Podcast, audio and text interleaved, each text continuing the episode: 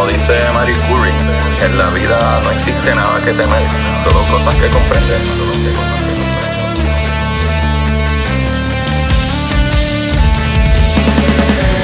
Recuerden correr y buscar la manera de aprender que más le divierta.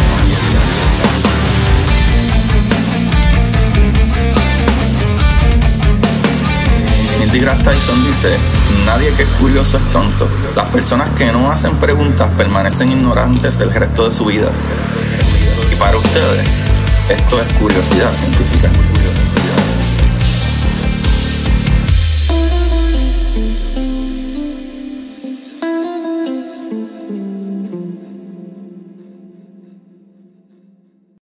Buenas, Corio de Curiosidad Científica. Bienvenido a otro episodio más de Curiosidad. Aquí con ustedes su host Agustín Valenzuela, trayendo las maravillas de la universidad, gente maravillosa y bonita, ¿no? Para allá que muchacho más guapo me acompaña. Para los que no saben. Lo dices cada vez, o sea que tú los dejabas grabados.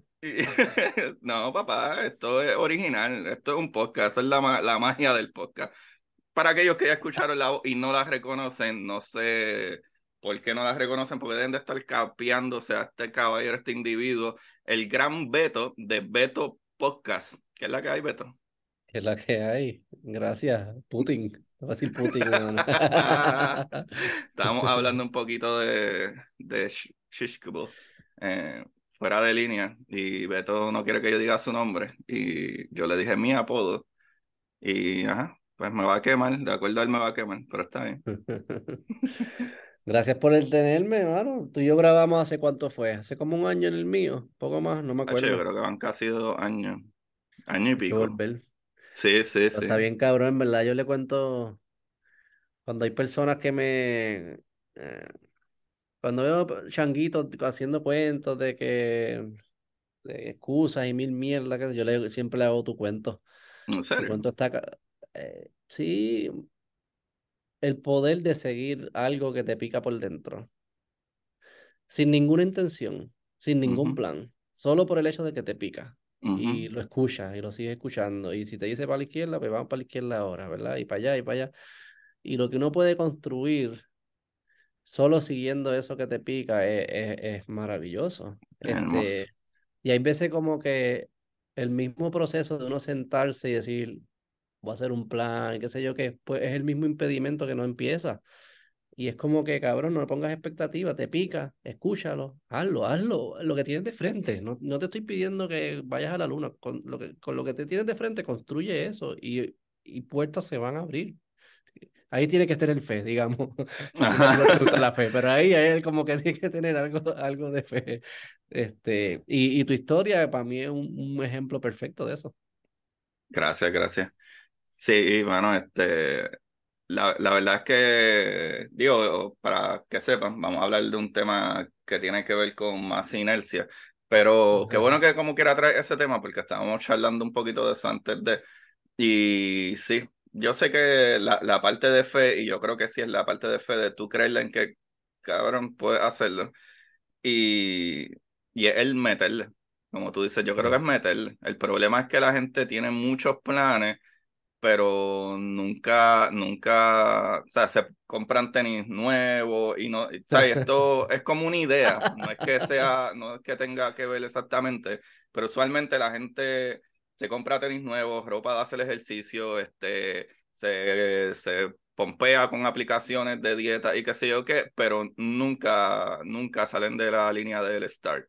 Y, ¿verdad? Eso no, significa, no estoy hablando de cuestión de hacer ejercicio, hablo de todo en la vida.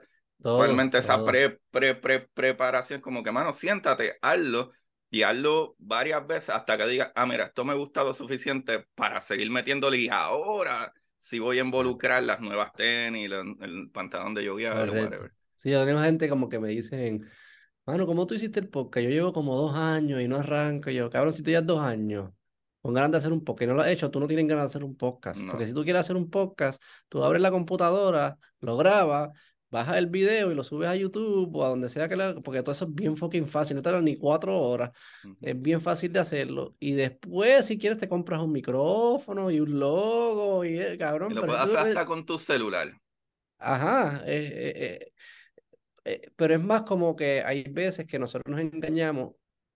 Yo, yo, no es que estoy criticando a gente, porque yo lo he hecho también. Es como que ahí me pasa todavía. Pero como que si tú dices, yo siempre he querido tener hacer un podcast, pero tengo que esperar a pedir el micrófono y qué sé yo qué.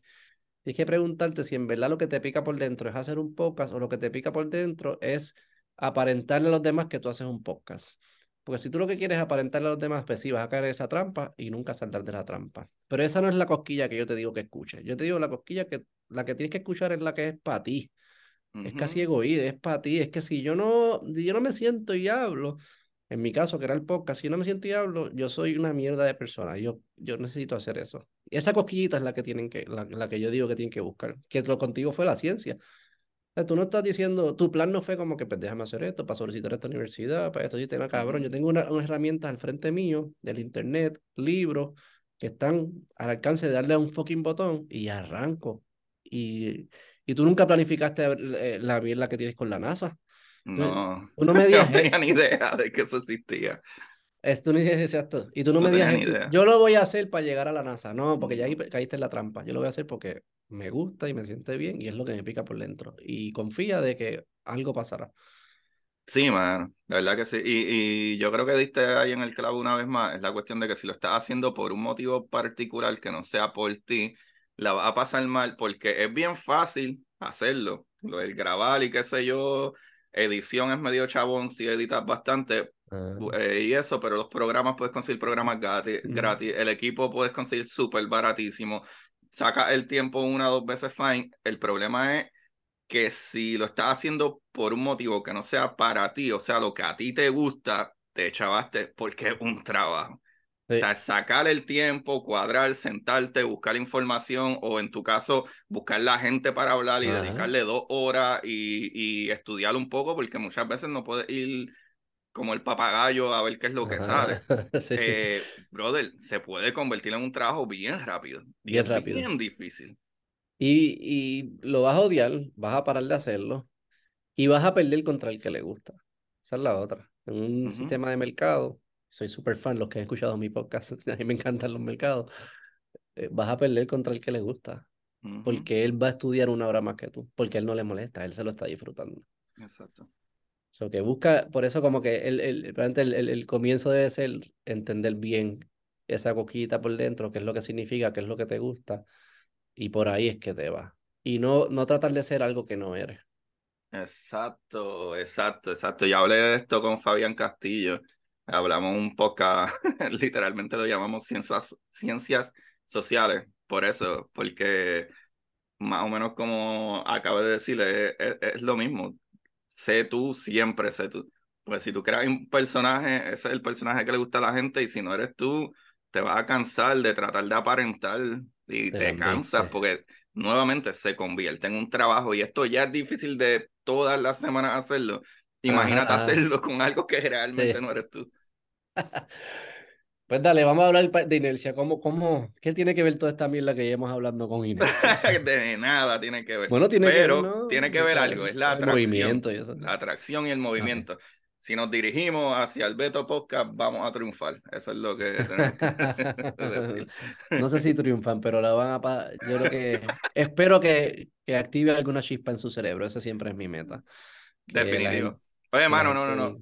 antes de empezar full, de verdad que tengo que decir que, y yo te lo he dicho, te lo he enviado por mensaje, a veces estoy escuchando tu podcast y, y bien random, meses después te digo, ya lo, mano, esto estuvo bien brutal, esto me gustó un montón, en verdad está hecho un duro, eh, en verdad las preguntas on point, bla, bla, bla, y yo creo que no hay nadie en Puerto Rico, nadie, nadie en Puerto Rico, y que me crucifiquen si lo quieren hacer, pero si alguien se sienta, la gente que no te escucha, que me escucha a mí, vayan y escuchen el Beto Podcast, escuchen varios capítulos de todo, desde ingenieros, médicos, este, eh, políticos, eh, todo, mano. Tú sabes, no hay nadie en Puerto Rico que no haga podcast que no sea o de farándula y bochinche, etcétera, o de reggaetón, o simple y sencillamente artista. No hay nadie que toque temas no pop que son súper importantes para la sociedad. O sea, puedes mm. irte desde hablar tonterías con un pana y, idea,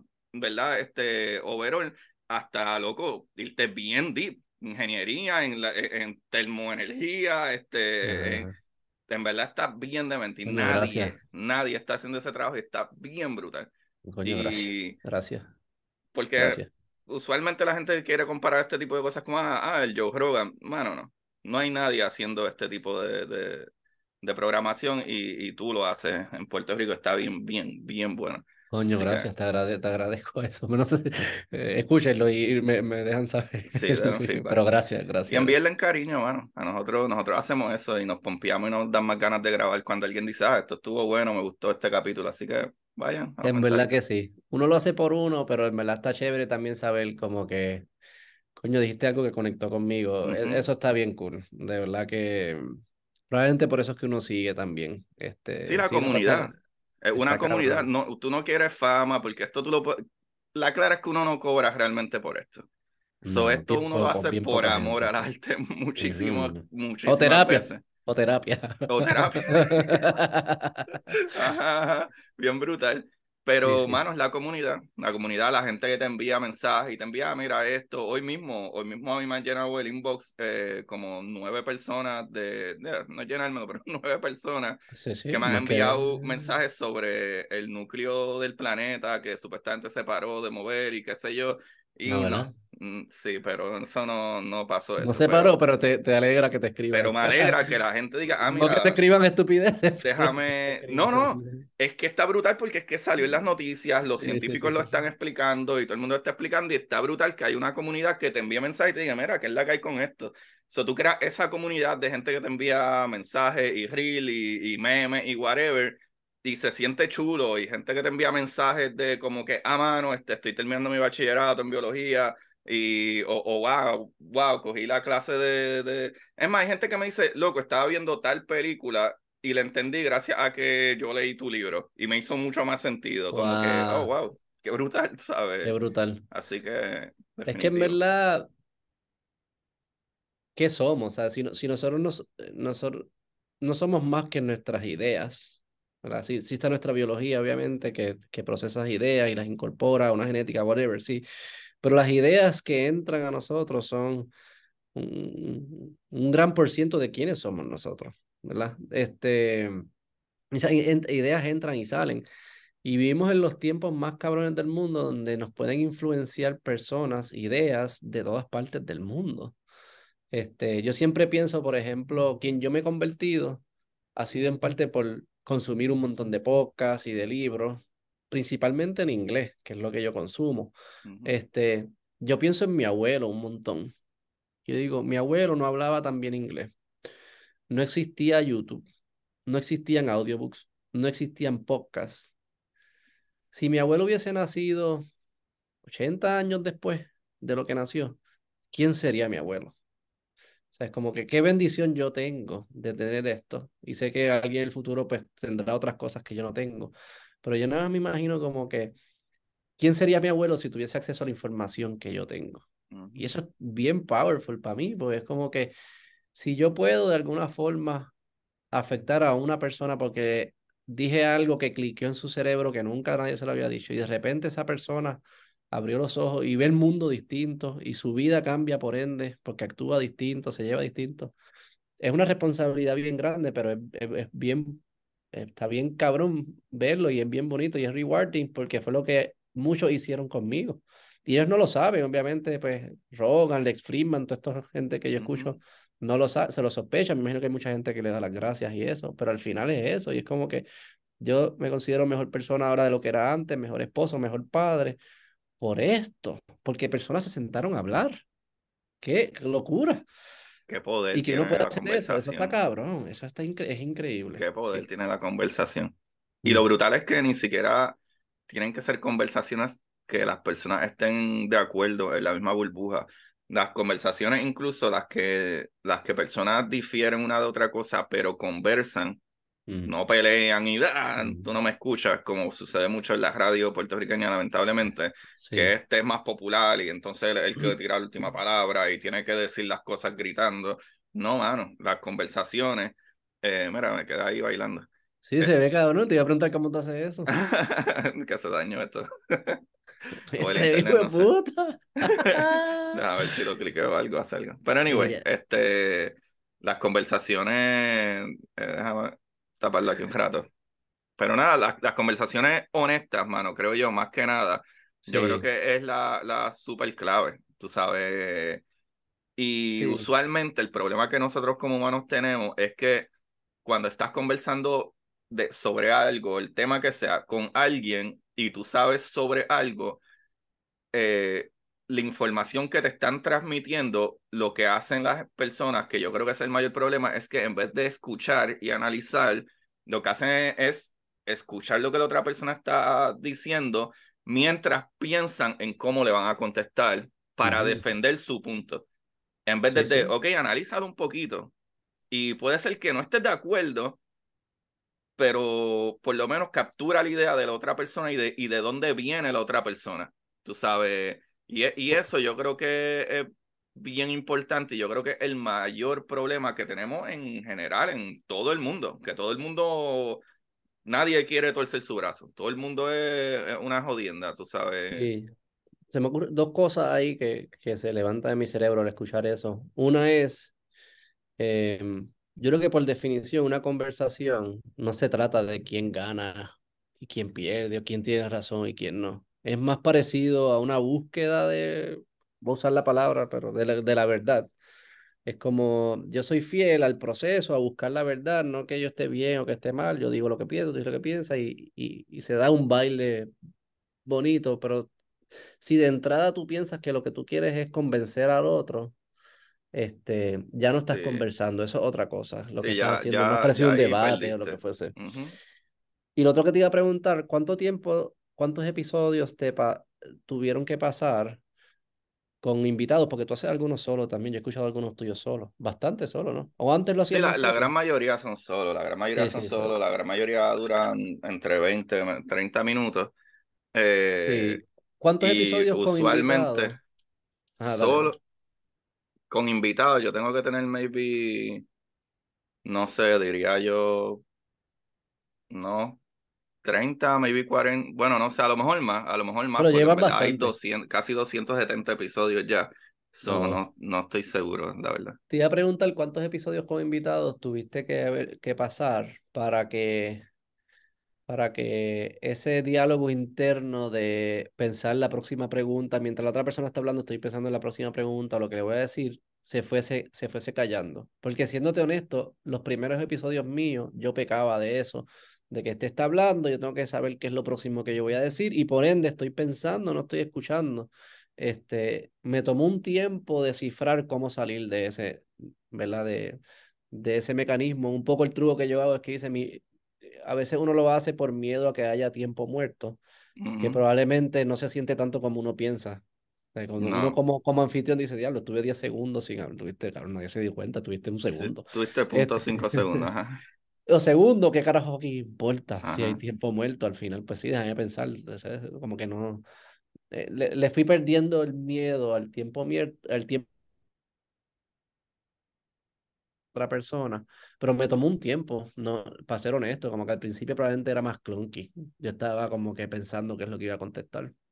Sí, mano, es como todo, todo es la práctica de hacer maestro, este, pero yo no, yo no creo recordarme como que el momento que dije, ah, wow, soy un súper entrevistador, o lo cual no lo soy, eh, porque también acuérdate que yo usualmente hablo de temas eh, en particular, y usualmente pues tengo un chispitito de conocimiento de lo que voy a hablar y usualmente, ¿verdad? Como hoy pues tengo un orden de, o sea, tengo apuntado un orden de, de cómo, ¿verdad? De cómo va a ir el capítulo.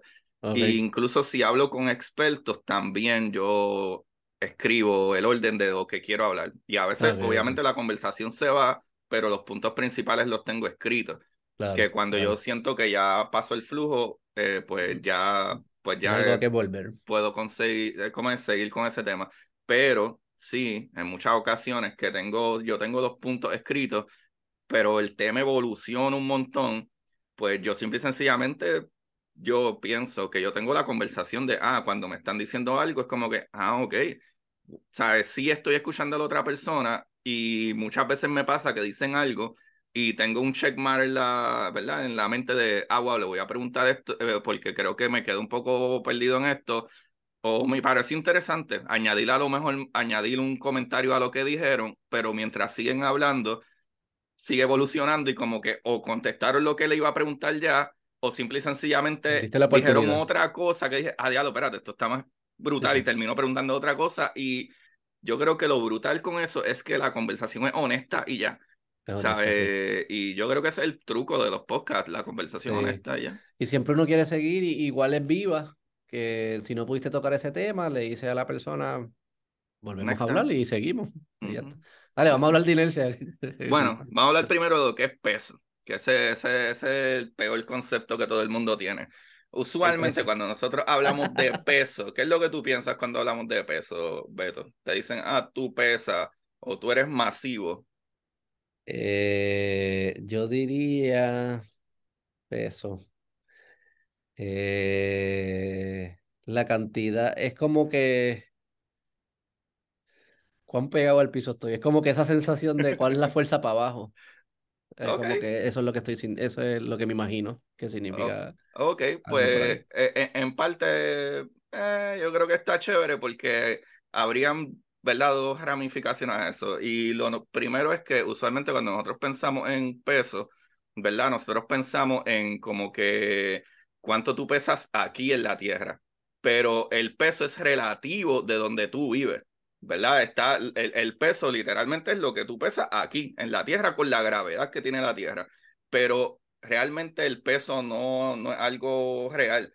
Lo que es real es la masa, cuán masivo tú eres, cuánta cantidad de qué tú tienes.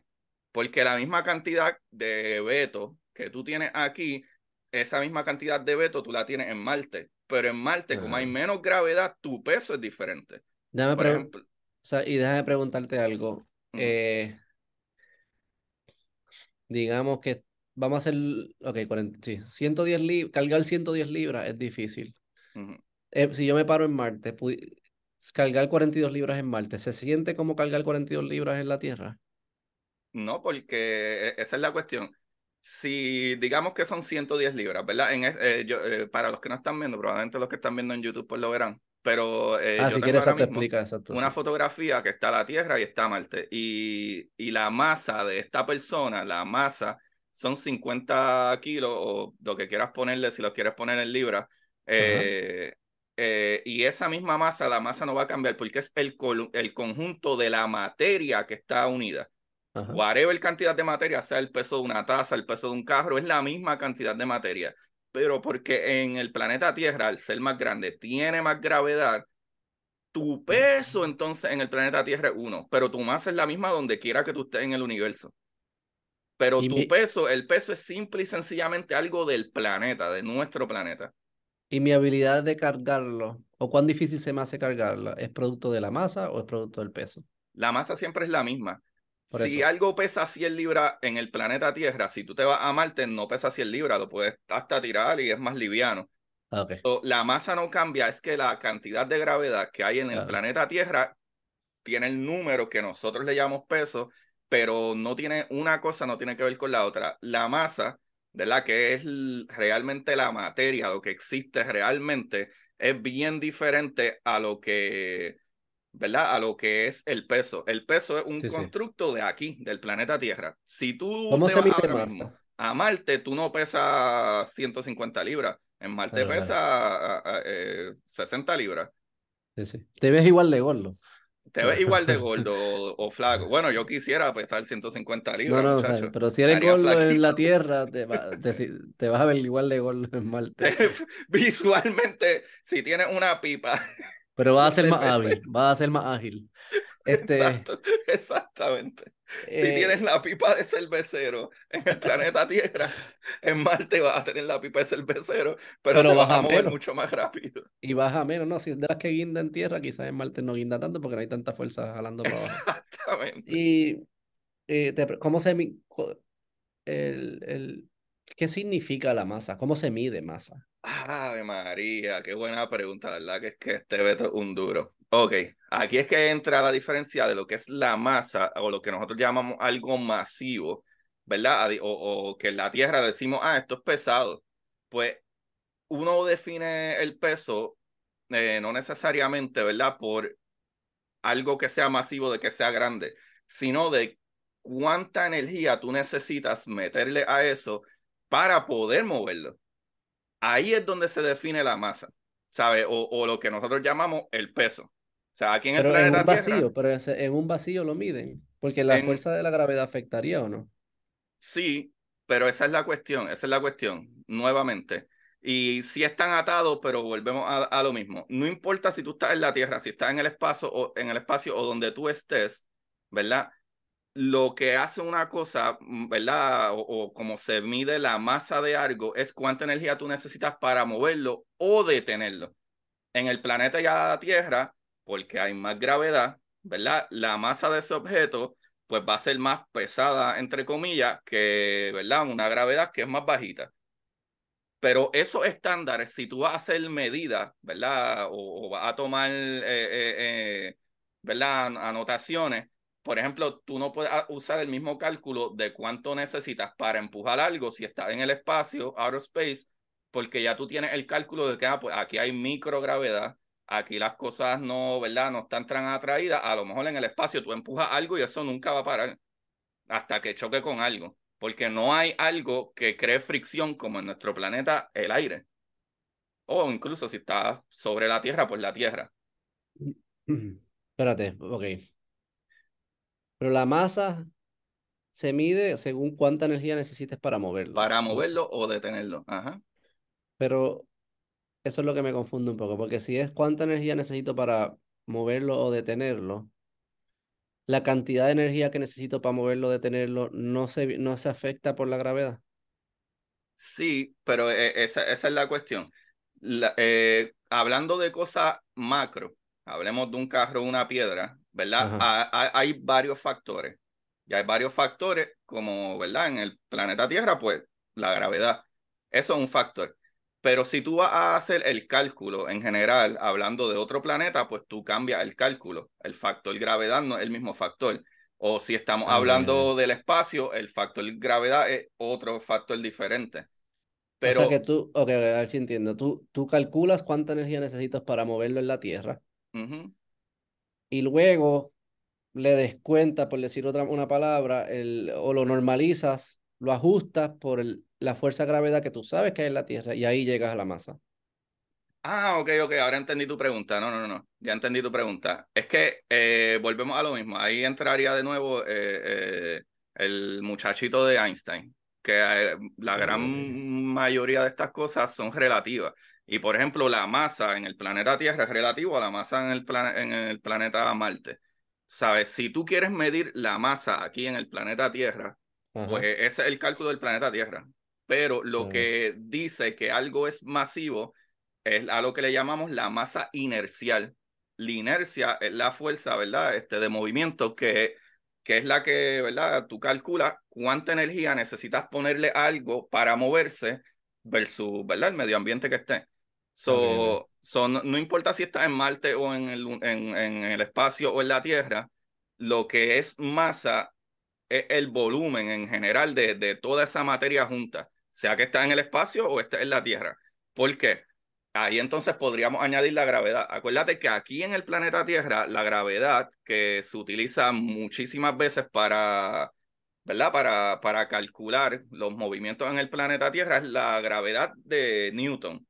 ¿Verdad? Que aquí las cosas caen a, a 9.8 segundos al cuadrado, eh, se multiplica mientras más va cayendo. Ese, ese es el cálculo. Aquí en la Tierra se multiplica así.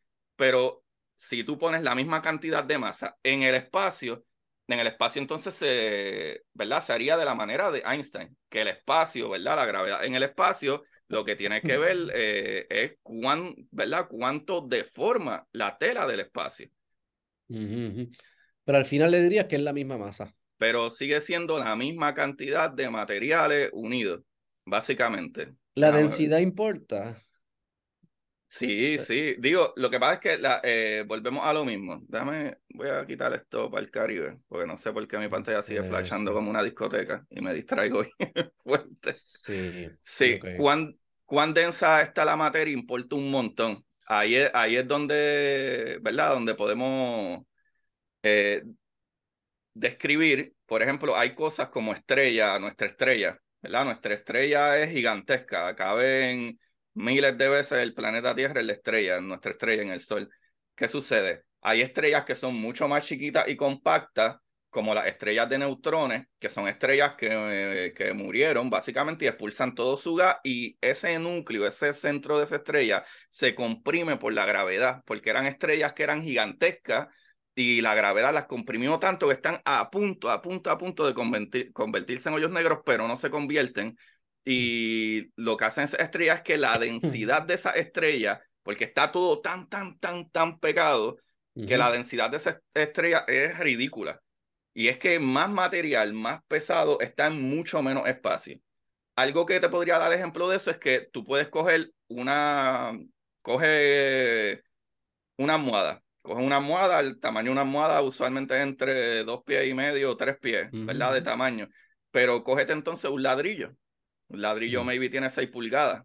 La densidad de la almohada versus la densidad del ladrillo es bien diferente. Hay muchísimo espacio vacío en la almohada ¿verdad? Entre el cojín y whatever, algodón, lo que sea, versus el tamaño del ladrillo. La almohada es mucho más grande, pero es mucho menos densa que el ladrillo. Y tiene menos masa, entonces. Y entonces, usualmente, eh, sí, tú tienes algo que es más grande, pero no necesariamente porque es más grande, eh, eh, tiene un peso, ¿verdad? Por masa inercial. Pues, es sí masivo en tamaño, pero no igual de denso la densidad definitivamente tiene que ver con el, con el peso, ¿verdad? El peso aquí en la Tierra. Pero peso en la Tierra es peso en la Tierra o donde tú estés parado, a diferencia de la masa. Sea, y la masa, ¿verdad? El tamaño, la densidad de una cosa se mide en cuánto tú necesitas para poder mover eso. ¿Cuánta energía y te pregunto, ¿cómo se define cuando estás hablando de ladrillos y esas cosas, pues es un poco, cuando estás hablando de, de, de cosas que están en estado sólido, es un poco más fácil de definir el, la unidad. Pero cuando estás hablando de, de, cuando están en estado de gas eh, o hasta líquido, ¿cómo defines el, el one, la unidad? Eso, eso, eso está súper buenísimo, loco, súper buenísimo. Te puedo dar un ejemplo chévere. El agua. El agua, todo el mundo mira el agua, ¿verdad? Todo el mundo mira el agua, así, tú te tiras de, de, de, 10 pies y cae, eso es agua, no pasa nada. Tírate de 20 pies, tírate de 30 pies, probablemente te vas a matar si te tiras al agua. Porque el agua es tan y tan densa, el agua es tan y tan densa en comparación con líquidos, con gases, ciertos tipos de gases, por ejemplo, si Saturno, por los tipos de gases que entendemos que hay en Saturno, ¿verdad? Si Saturno hubiera un océano gigantesco donde pudieras poner a Saturno, Saturno no se hunde, porque la densidad del agua es muchísimo más grande que la densidad de la unión de los gases en Saturno. ¿Qué sucede? Ahí entonces podríamos ir a, lo, a, a las uniones, ¿verdad? Esos bonds químicos que van ya a nivel, entonces, eh, podemos ir a hablar de átomos, ¿verdad? Y de, y de este tipo de moléculas. ¿Qué sucede? Las moléculas son las uniones, ¿verdad? De diferentes átomos. So, esas uniones, esa energía, esa energía que crea esas uniones es la que usualmente le da masa a las partículas. Pero. Espérate, repite todo. Repite déjame darle un poquito de rewind. Ok. La unión, ¿verdad? Lo, lo, lo, que une las moléculas de agua, es unión, esa energía que une esas moléculas de agua, y es mucho más complejo de esto, pero vamos a ponerlo de esta manera. Y eso es lo que me permite a mí decirle ese grupo de agua ahí, porque son muchas unidades pequeñas. Exacto. lo que la une para yo poder percibirlas como una, digamos, es esa que tú estás diciendo, eso es lo que estás hablando ahí. Exacto. Básicamente, vamos entonces a darle un, un pequeño rewind. La materia en general, ¿cómo se construye la materia? Ok, hay fuerzas fundamentales, que está, ¿verdad? La gravedad, está la electromagnética, está la fuerza nuclear fuerte y la fuerza nuclear débil. Todo lo que está construido, que tú y yo vemos, todo está construido de las mismas tres partículas. Está unido de electrones, protones y neutrones. Eso es un átomo. Todo está hecho de átomos. Y está hecho de átomos, pero esos átomos todos tienen la, eh, eh, ¿verdad? las mismas tres características, eh, electrones, protones y neutrones. Que si nos vamos más en profundidad, en verdad está hecha de electrones y quarks up y quarks down. Ya sería la, lo que compone los protones y neutrones. Lo que compone neutrones y, ¿verdad? Protones y neutrones son los quarks. Pues, Esa es la unidad más básica que conocemos. Esa es la unidad más básica que conocemos. So, básicamente, eh, la unión de esos quarks, ¿verdad? O, estas partículas básicas, sería, esto es lo más básico. Esto es lo, lo, lo, que construye, ¿verdad? Dentro del protón, dentro de, ese, de esa partícula, lo que construye esa partícula, por ejemplo, en caso del protón, que esto es un quark de, ¿verdad? Esto es una partícula protón porque tiene dos quarks up y uno down, pues básicamente todo en el universo está construido de electrones y quarks. Uno up, o sea, dos up y uno down es protones y dos down y uno up es neutrones. ¿Qué sucede? La fuerza que hay para unir estas partículas, la, fuerza fundamental, que es la fuerza, eh, eh, ¿verdad? Este, la fuerza eh, nuclear fuerte, esa energía es tan fuerte que ese, esa, esa energía que aguanta esas cosas juntas crea esa, esa masa, básicamente. La fuerza que crea la unión entre estas partículas es lo que crea, eh, ¿verdad? Usualmente esa masa. Por eso es que cuando mucho tiempo atrás siempre se decía como que, eh, me acuerdo que hay como una historia, no sé si es de, de Newton o de quién es o algo así, de que se levantó una mañana pensando en como que, ah, ok, es que lo, lo ¿verdad? las partículas, o, ¿verdad? los átomos son mayormente espacio vacío. Y es cierto, los átomos son partículas tan pequeñas y tan pequeñas que usualmente son mayormente espacio vacío. Pero, pero la energía que los mantiene unidos es tan y tan y tan fuerte que tú necesitarías una energía ridículamente grande, como lo que sucede en el centro del Sol, para tú poder ¿verdad? Romper esa, esa, esas uniones eh, a nivel nuclear. Por eso es que cuando tú tiras una bomba nuclear, la energía es tan ridículamente devastadora que solamente con un chispitito, ¿verdad? Digamos de uranio, con una porquería de una uranio, tú puedes acabar con el planeta Tierra si te da la gana. Porque esa unión, esa energía que une esas partículas, ese nivel nuclear es tan y tan y tan y tan fuerte que no hay casi nada que la pueda dividir.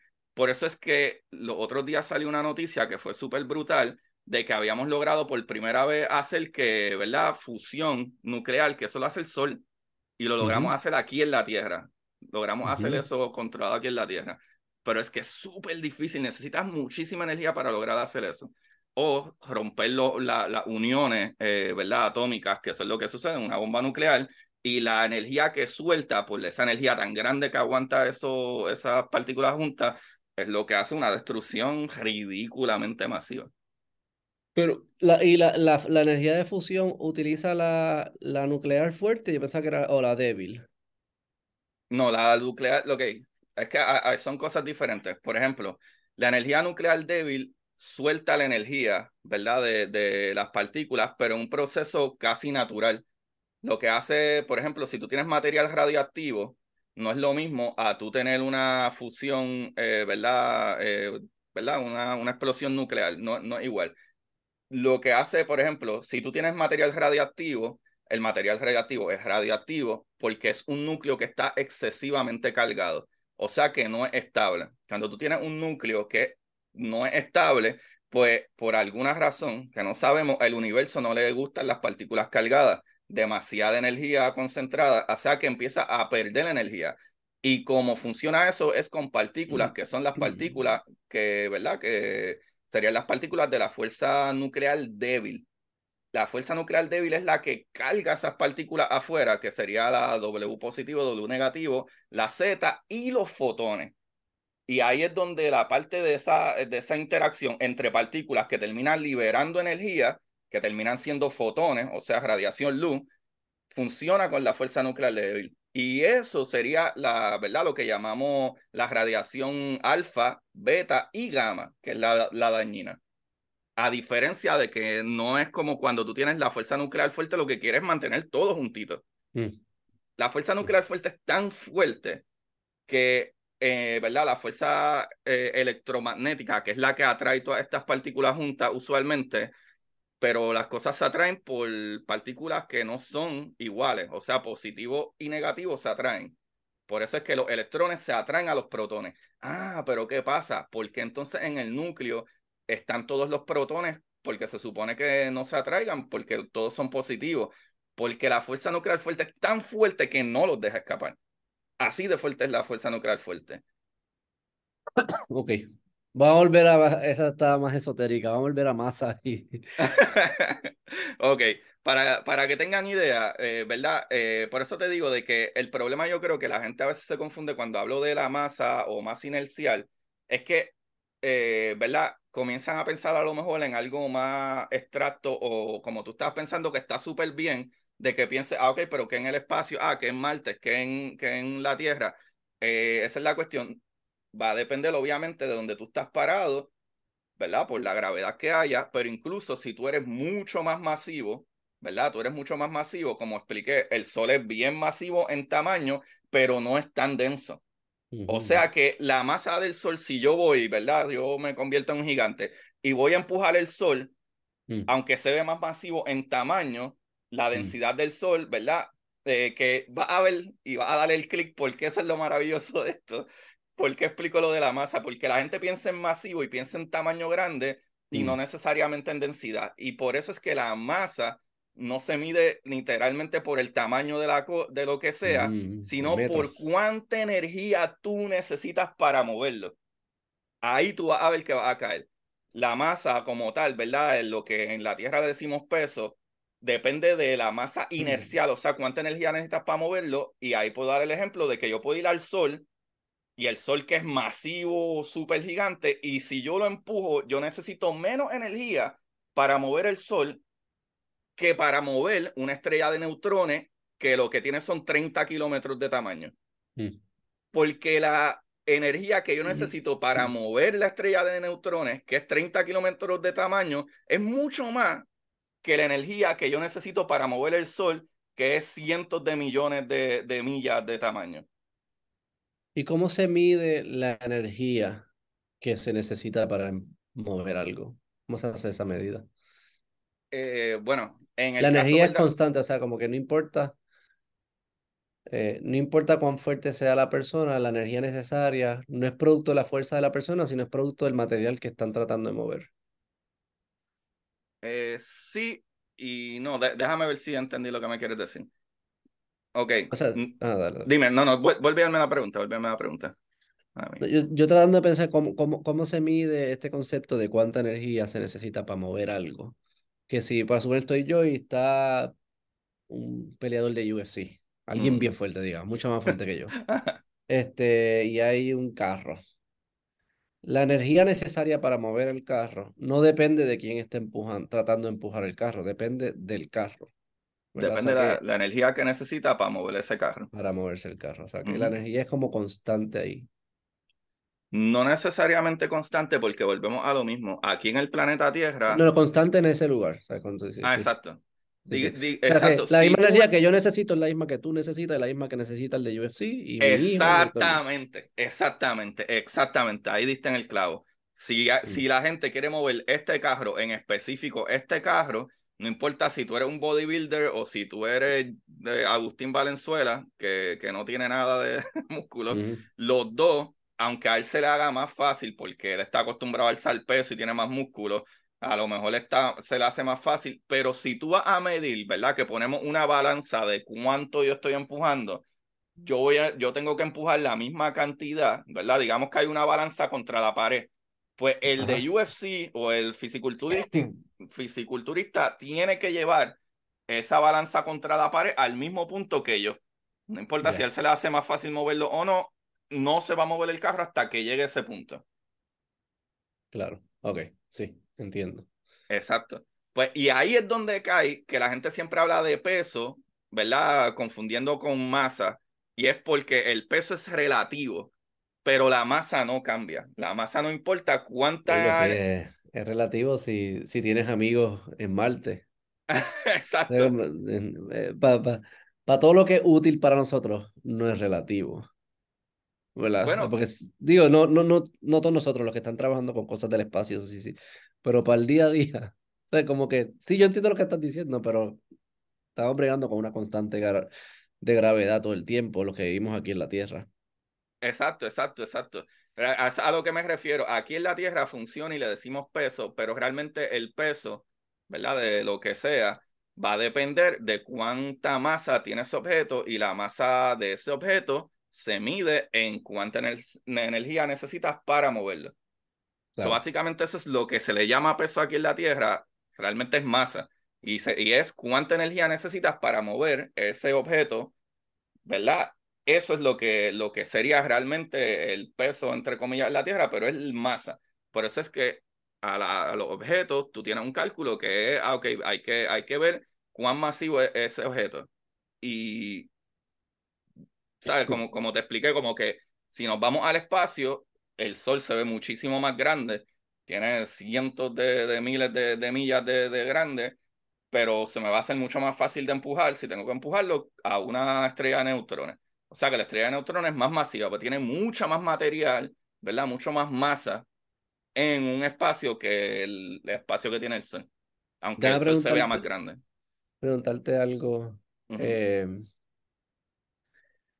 por ejemplo, esta imagen que tenemos aquí, la primera, la uh -huh. ¿verdad? Vamos a suponer que está así, este, si yo estoy empujando la, la desde arriba. ¿Cuánta energía yo necesito para, para empujarla para que empiece a, a rodar? También depende de la pendiente del, o lo empinado, ¿verdad? Lo Exacto. empinado de la tabla esta. Exacto. Aquí, aquí es donde digo que olvidémonos de donde tú estás. Si estás en el espacio, en Marte o en la Tierra, whatever donde tú estés, siempre va a funcionar así. Obviamente, en nuestra Tierra, la gravedad jala más, ¿verdad? Pues ahí ya tú tienes una ayuda en nuestra Tierra. Sí, pero lo que te iba a preguntar es cuando yo estoy calculando eh, la masa de, de esta bolita, yo tengo que considerar cuán empinado está la cuesta. Uh -huh. ¿Verdad? Es un factor ¿Y que puedes añadir. Ajá. ¿Cómo se ajusta ese factor? ¿Cuál, cuál matemática, o sea, en la fórmula? Es que esa, esa, esa, esa, es la cuestión, esa es la cuestión. Eh, que a, a, a, eso es lo que, lo que iba. Básicamente, si yo estoy tirando un, una bola por una cuesta, o sea que la cuesta va a ser, va a hacer que sea más fácil para mí empujar la bola. Uh -huh. Básicamente, la bola va a necesitar la misma energía. Eso no va a cambiar. La diferencia es que ahora yo tengo que usar menos energía mía porque ya la cuesta sí, sí. me está dando energía. Ya. La, la, masa la del fuente de energía. no cambia. Sí, la fuente de energía. O sea, ¿de dónde viene la energía? Ya entiendo. Exacto. Donde viene la energía ahora se divide, pero la sigue la siendo misma. la misma cantidad de energía que necesitas para moverla. Ah, nice. Y a eso se aplicaría entonces, ah, vamos entonces a mover la bola para arriba de la cuesta en vez de, de para hecho, abajo. Que esos son todos los, todos los inventos de los seres humanos. Al final lo que, lo que buscan es eh, ver cómo podemos eh, usar eh, la energía que ya existe en la Tierra para nuestra ventaja sin tener que sin que venga de nosotros la energía. O sea, en vez de cargarlo nosotros, vamos a usar una rueda. No es que la cantidad de energía sea menos, sino que estamos utilizando la energía de la rueda, del vagón y qué sé yo qué. O sea, que estamos eh, sacándole provecho a la energía que existe alrededor de nosotros y poniéndola a nuestro servicio. Eh, y, y, reduciendo la necesidad que salga de nuestros músculos. Exacto, exacto. Por eso es que si tú tienes una llave, ¿verdad? Si tú estás soltando una tuerca y tú tienes una llave pequeñita, te va a dar mucho más trabajo que una llave más grande. O una llave que sea el tamaño de tu pie, porque tiene toda la energía, todo, de todo el torque de todo ese espacio. A diferencia, si tú tienes una tuerquita y lo que tienes es un destornillador en vez de un alicate, te chavaste porque lo que tienes es un chispito para darle vuelta. Ah, pero si hace destornillador le pones dos handles, ah, ahora tienes dos manos para darle vuelta a ese destornillador. Claro, claro. O ese tornillo. Uh -huh. Claro, claro, claro, claro. So, añade factores que añaden a, a lo que sea. Claro, claro. Que al final reduce la necesidad de tu fuerza. Y así es que podemos escalar la sociedad y eso. O sea, si fuésemos utilizando solamente nuestra fuerza, nos hubiésemos quedado de cavernícolas uh -huh. para siempre. Todo tecnología. Es más, uh -huh. Volviendo, volviendo a medio que tenga una idea de la cuestión de, de las densidades y por qué es que no importa si es más denso o menos denso, cuánto espacio cubre y cuánto espacio no cubre, ¿verdad? Se puede hablar volviendo a lo mismo del agua. El agua, como es tan densa, tú antes tú necesitabas buscar cosas que flotaran sobre el agua y que aguantaran tu peso sobre whatever lo que sea que flotaba en el agua. Pero hoy en día hay barcos que son gigantescos de acero y tienen toneladas de peso. ¿Qué sucede? Como entendemos cómo funciona, ¿verdad? Las cosas que son más densas, menos densas, que tienen que ver un poco, ¿verdad? Con, con, con esa unión que hace, ¿verdad? Esa energía que une las moléculas, porque todo está hecho de lo mismo de átomos, pero depende de cómo esté el arreglo unido. Si está aguantado así, si está aguantado así, si está aguantado así, ¿verdad? Este, puedes tener un nudo, puedes tener dos, puedes tener tres por cada unión. Pues eso es lo que hace diferente de que tú ves agua y no ves eh, eh, los headsets de, de Beto. Pues, ah, los headsets de Beto se parecen a los míos, pero no son idénticos. Ah, pero la camisa parece como si fuera de otro material. Ah, porque la unión de la, de la, del junte, ¿verdad? De, de esas moléculas que hacen el algodón son diferentes al junte de las moléculas que se hacen cuando químicamente creamos plástico. Ese junte molecular es diferente. Mm. Pues lo mismo sucede ahora. Vamos entonces al agua y la densidad. Como ya dije, los barcos antes funcionaban de una manera, ahora tenemos barcos que son gigantescos. Tenemos cruceros que caben miles de personas, tres mil, mm. cuatro mil personas en un crucero. Ah, mm. ¿qué sucede? ¿Cómo es que esto flota? Ah, porque el, el motor lo mueve, pero lo que hace que flote, no sé si tú ah. has visto que los barcos tienen unas lineecitas. Ajá los barcos tienen unas lineecitas al frente o atrás. Busca, o, cuando vuelvan a ir, la gente que nos está escuchando, vuelvan a ir a, ver barcos que sean bien grandes, buques grandes o cruceros, y van a ver que tienen líneas en la parte de atrás y la de adelante. ¿Qué sucede? Es porque toda esa parte de abajo del barco tiene sellado aire y el aire es menos denso que el agua. So, mientras más pesos tú le pones al barco, ¿verdad? La densidad va cambiando del barco y todo lo que tú le metes. Pero el aire sigue siendo menos denso que el agua, o sea que se mantiene arriba. Ah. Por eso es que los barcos tienen unas líneas para marcar. fíjate, qué curioso. A ver si lo encuentro aquí rapidito. Por eso es que ahí, ahí es, donde salen, ¿verdad? Todas estas como una balsa, ¿verdad? Son todas unas balsas, en verdad. Mira cómo funcionan las balsas. Las balsas, ¿qué es lo que tienen dentro? Aire. Las balsas regulares. Los son balsas también. So, básicamente. Funcionan como una balsa. Ah, no, ni idea. Yo, qué bruto. Yo pensaba que era el motor que nunca paraba y seguía por ahí. Qué curioso. Mm. Mira, a ver, si, ¿ves estas cositas? ¿Ves esta línea aquí? Hay unos que tienen línea, hay, tiene, hay unos que... le echan? ¿Qué aire? Como...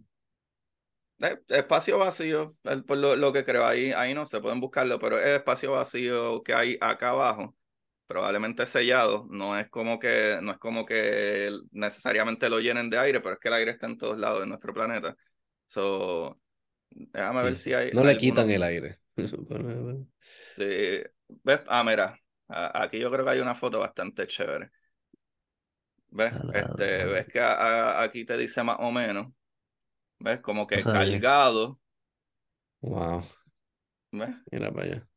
So, básicamente el espacio vacío ahí es el que evita que se hundan eh, los barcos, los barcos masivos, gigantescos y todo eso. sencillamente lo que es, eh, porque sabemos, gracias a la ciencia, que, ¿verdad? Este, eh, ah, mira, mira, actually, aquí hay una foto que tiene hasta los pies.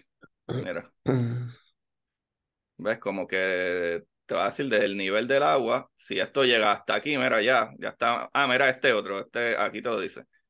Ah, mira, esto llega hasta aquí, vamos a dejarlo ahí, no le metan más peso, porque de aquí para abajo la densidad puede cambiar y nos vamos a hundir. Para los que no, ah. para los que están escuchando solamente, eh, es que los barcos tienen unas líneas, a veces unos colores, a ver, cositas así, y eso es lo que como una regla.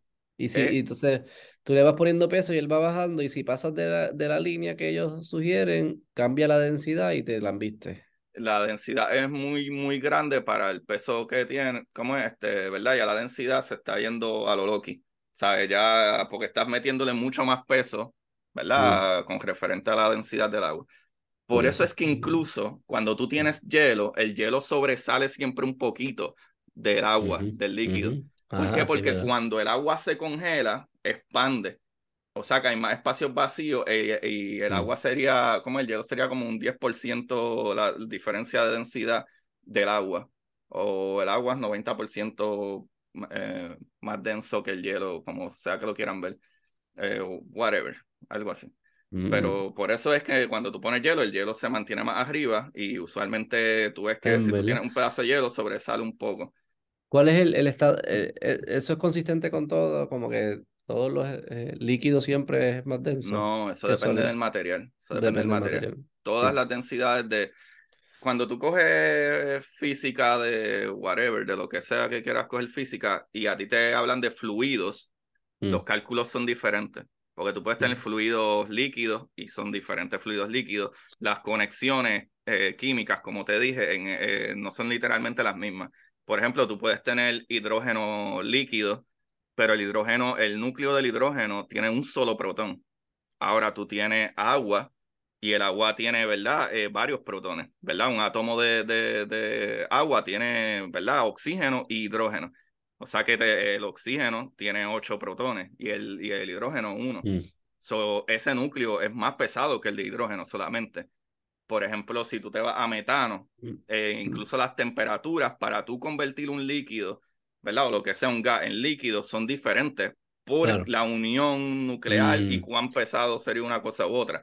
Por ejemplo, algo bien pesado como el acero, tú necesitas temperaturas de cientos de grados ridículos o miles de grados para tu derretir metal. Pero tú no necesitas tanta temperatura, tú necesitas 200 grados Fahrenheit para evaporar el agua. Sí, 200 grados, el acero hace nada, porque mm, incluso la olla mm. es de metal y no se derrite. Claro, claro Dependiendo la unión química en ese núcleo es lo que hace la diferencia. Sí, sí, sí, sí, sí, sí, tiene sentido. Cool. ¿Entendiste? Más o menos en resumen. Ok, inercia, inercia ahora, ¿qué es lo que es inercia? Ok, la inercia, volvemos a lo mismo, la inercia, pues, sabes que cuando tú vas guiando un carro y de momento la gente para de cantazo, que es lo mm. que tú tiendes a hacer, como que irte para adelante, ¿verdad? Y te para el, el, el, el um, ¿verdad? E, e, el, seatbelt y qué sé yo, pero si tú paras de cantazo, tú tiendes a irte para adelante. ¿Por qué? Porque tú necesitas, tú ibas en un movimiento hacia adelante y mm. necesitas cierta cantidad de energía para detenerte. Por eso es que usualmente tú tiendes a irte más para adelante nuevamente. ¿Qué sucede? Es literalmente lo mismo. Eh, la inercia, ¿verdad? es la energía que tú necesitas para mover o detener algo, porque funciona de la misma manera. Literalmente funciona de la misma manera, la transmisión de energía. So, eh, por eso es que cuando tú hablas de masa o quieres hablar realmente de, de, lo que es la masa de algo, tú tienes que hablar de la masa inercial. Eso es lo mismo. O sea, tú, no, tú no hablas de peso, tú hablas de masa. Y se llama masa inercial, que es la energía que tú necesitas para mover o detener algo. So, básicamente eso es lo que es masa y eso es lo que sería que en planeta Tierra le llamamos peso, pero eso no, no, en el resto del universo no va a funcionar igual. Mm. Y además el te... Eh, mm, tengo algo como en la mente que pues, sí, eh, iba a hacer una pregunta bien pendeja, pero a ver a dónde nos lleva. No, no, no, eso está perfecto. Eh, este, Tú necesitas fuerza para hacer fuerza. ¿Cuál es el comienzo? Cuál, es el comienzo de, ¿verdad? Como que si yo siento que yo voy a hacer fuerza contra algo, pues yo necesito hacer fuerza de mis pies, pero estoy, estoy haciendo fuerza contra el piso, que está haciendo fuerza contra... O sea, todo, parece ser como que todo es un juego de fuerzas todo el tiempo. Este, entonces no sé ¿Dónde es que empieza? Yo, yo, sé para dónde va. Creo, creo que sé para dónde va. Creo, creo que sé para dónde va. Y es la cuestión de que tú necesitas combustible, ¿verdad? Algo que te dé energía para poder hacer el, trabajo. Un motor funciona si tú le pones gasolina. Tú funciona si tú comes. Quédate cuatro días sin comer a ver si tú puedes ni siquiera eh, eh, cargar un bulto porque tu cuerpo necesita consumir algo de energía, ¿verdad? De energía que mete en tu cuerpo para que eso funcione. Todo funciona así. Y esas fuentes de energía son ah, acumulación de fuerza. es que la fuerza es La, la Es la fuerza, expresión de la... ¿cómo? si Ajá, es que la, la fuerza no necesariamente tiene que ver con energía.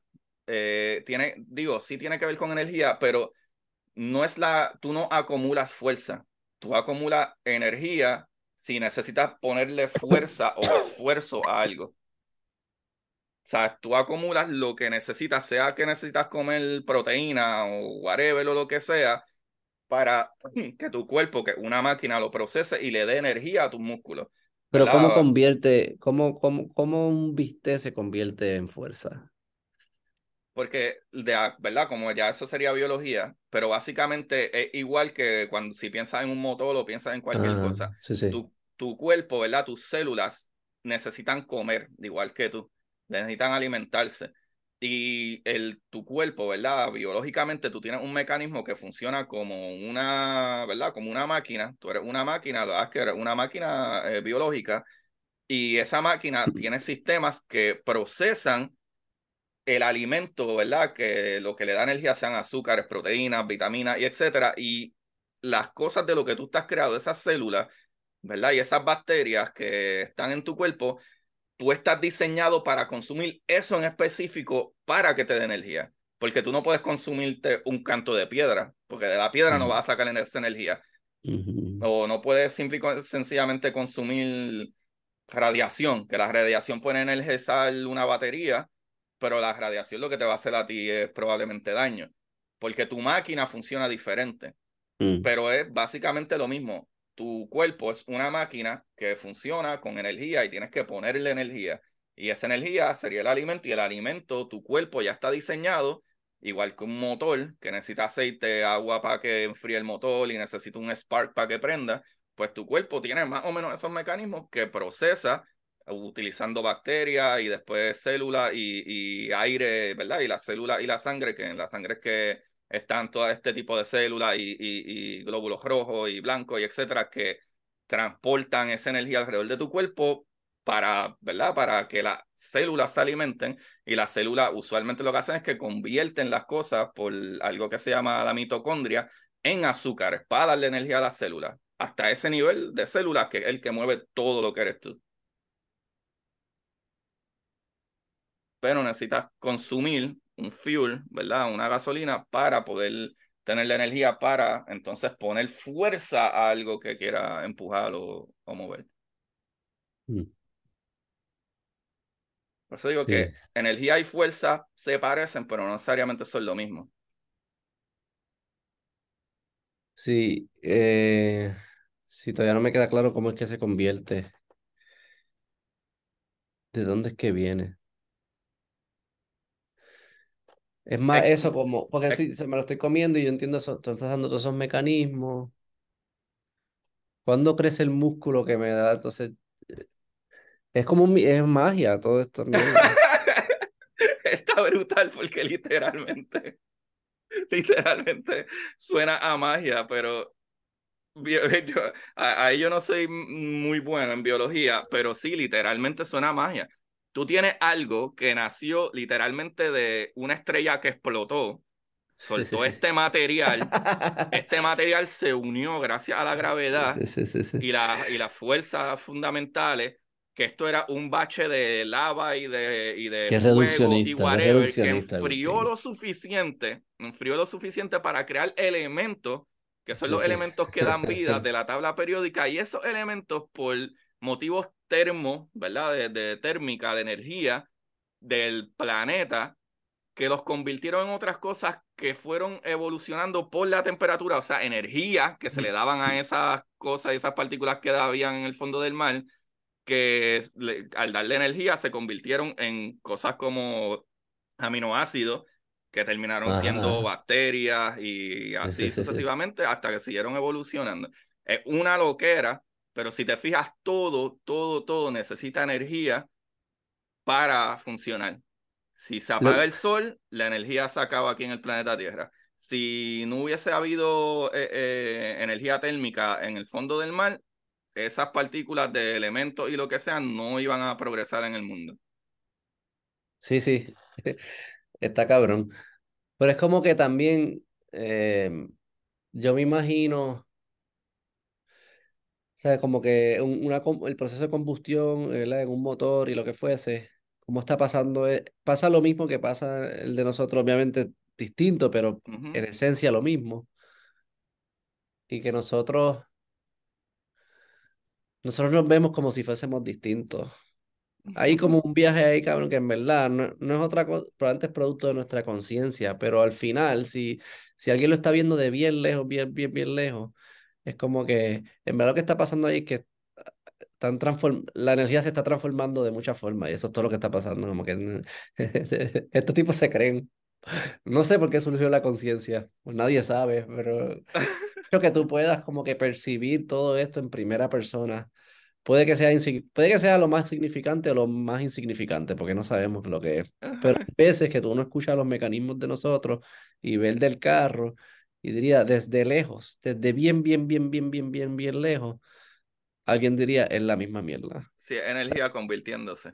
Es energía convirtiéndose, sí. A veces yo veo las hormigas y qué sé yo, yo estoy seguro que ellas tienen sus eh, eh, jerarquías sociales y qué sé yo, qué y su chisme. y Pero para mí en verdad es la misma mierda. O sea, s- Sé que están orgullosos y quizás tienen compañía. Yo siempre he dicho como que, como que yo siempre pregunto, ¿por qué esta hormiga no cruza para allá? Y hace el trabajo de esto, qué sé yo qué. Y seguro que si le preguntas, dice, no, es que yo trabajo en esta compañía y no tengo No, es que yo lo que me encargo es de almacenar los bebés. Eso, el, el Sí, yo buscar, trabajo en buscar esto. la hojita le toca a, a Beto, no yo no trabajo en ese departamento, qué sé yo qué. Y ah, como que suena absurdo, pero me- y es lo que nosotros hacemos. Un alien lo ve desde bien lejos, así como que pues, yo solo veo que un grupo de gente va para este lado y tiene una camisita que es chinita, y estos van para acá y tienen camisita verde. Yo no sé por qué carajo están haciendo eso. O sea, como que lo que le da sentido a nuestras vidas, para no verlo de la forma que, ¿verdad? Como ya la estoy describiendo, son nuestras propias ideas. ¿verdad? Es la subjetividad de nuestra conciencia y nuestro cerebro, que le da sentido de que existe tal cosa como compañías y países y fronteras. Y espérate, no cruce esa línea, algo pasa que no cruzan esa línea. Pero la línea no existe, es una imaginación. O sea, que alguien de afuera puede ver todas estas cosas y decir como que lo que están haciendo es convirtiendo energía y por alguna razón estos cabrones no cruzan, eh, eh, no cruzan de esta, de, de esta latitud, no cruzan, pero no sé por qué carajo, porque ahí pudiesen cruzar de México a Estados Unidos, no sé por qué no cruzan. Como que algo está ahí, pero un poco como que cuando te escucho y cuando escucho gente que habla así de ciencia como que este nivel, física, o cosas bien, bien, bien pequeñas, que son la fundación de todo lo que es grande, siempre termino en el reduccionismo y es como que, como que reta todas estas percepciones que nosotros tenemos, que le dan sentido a nuestra vida, no estoy diciendo que, que no le dan sentido, le dan sentido a nuestra realidad, pero que no están, no están ahí. O sea, no existe tal cosa como compañías y No son tan gobiernos obvias, no son tan países. obvias. ¿Qué qué? Que no son tan obvias. Pues no existen, Agustín. Ujú, ujú. Sí, para un alien que no tenga nuestra, nuestra forma, nuestra, estas ideas, no existe. O sea, las hormigas nos pueden estar mirando así y decir, ¿por qué está haciendo eso? No, no, no. ¿Cuánto de lo que nosotros hacemos es a base de, ah, por la patria, ah, por el país, qué sé yo qué, yo lo hago por el país, por el país? El país no existe, no existe tal cosa como Puerto Rico, o sea, de eso un- eh, está en nuestro imaginario, ¿verdad? No, es, es un concepto, El hacer planeta, en un planeta donde eh, estamos aquí con miles de insectos diferentes o millones y claro. miles de, de animales diferentes que unos se parecen y otros no y, y miles de... Pero tú sabes qué es lo brutal con lo que tú dices y, y, y quisiera que siguieras con esa idea. Es que igual que como tú lo pensaste, lo pensó un tipo hace más de 110 años, bueno, como ciento y pico de años atrás y Mm. fue Einstein. No, no, no, no Einstein, ¿qué fue lo que dijo Einstein? Einstein dijo, ah, todo esto es E igual mc square. La energía es igual a la materia, multiplicado, ¿verdad? Por c al cuadrado. ¿Qué es el 6 al cuadrado? Eh, la La- Una velocidad de la luz constante al cuadrado. ahí. A ver. C, eh, velocidad de la luz. ¿Y por qué al cuadrado? Eh, porque goes around. Materia es lo mismo que energía y energía es lo mismo que materia. Ok. Ok. Te creo. te creo. Este, Pero es lo que, lo que tú no, estás no, no diciendo sé. exactamente. Lo que tú estás diciendo exactamente de que todo es la misma energía que se transforma en whatever. Cabrón, eso mismo dijo Einstein en 1905. 1905 él dijo, ah, pues salí con este cálculo, la energía es igual a la materia. Tú no puedes crear más materia o eliminarla, ¿verdad? O energía, puedes eh, transformarla. La materia se transforma en energía, la energía se transforma en materia. Eso es literalmente lo que tú estás diciendo, de que, bueno, es que todo esto es energía, pero eso es diferente, ¿verdad? Es solamente energía, llegando whatever, uniéndose o moviéndose. Transformándose. Lo que no lo que no estoy claro es hacia dónde va. ¿Por qué se está, está transformando esta energía? ¿Por qué existen estos procesos? Yo sé que esa es la pregunta, that is the question, o sea, como That que is the question. del punto de la vida, del punto de la existencia y Ok. todo eso.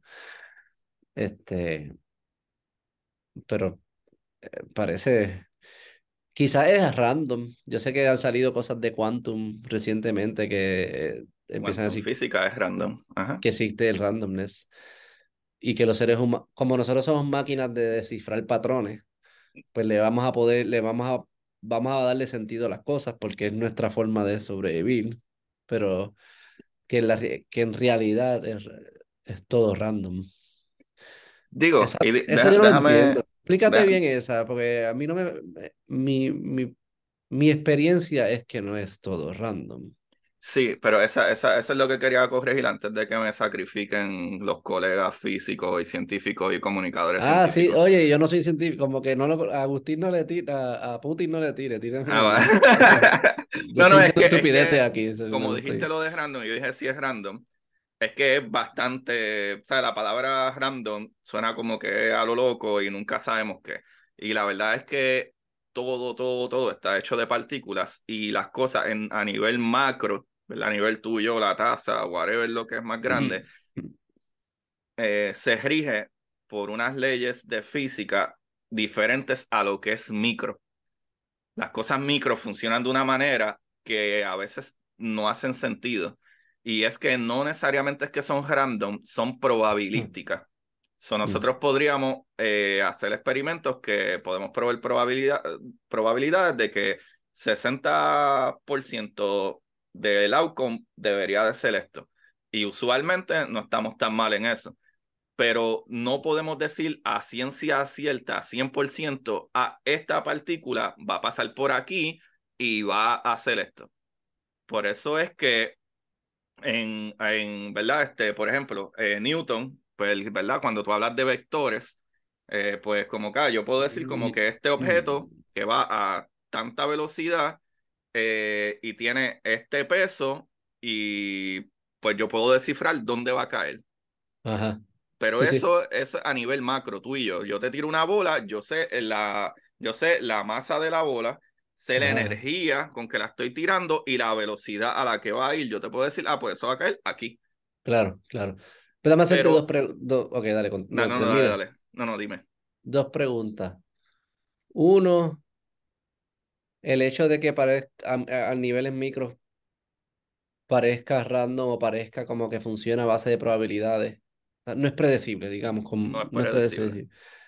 No, no es nuestra incapacidad de predecir. O sea, ¿por, por qué decimos que entonces es random?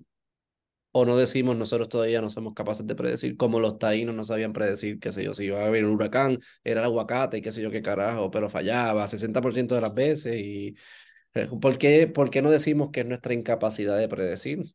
Y atrevemos a decir que aquí es random. Eso fue la primera, y la segunda es, ¿lo, lo macro no está hecho de lo micro?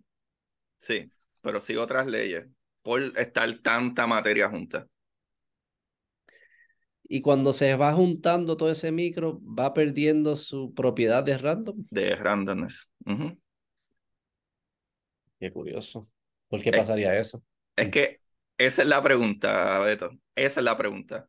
Y eso Mm. está brutal porque literalmente al, al punto en que tú estás llegando ahora mismo es lo que los físicos estudian todo el tiempo porque no lo entendemos.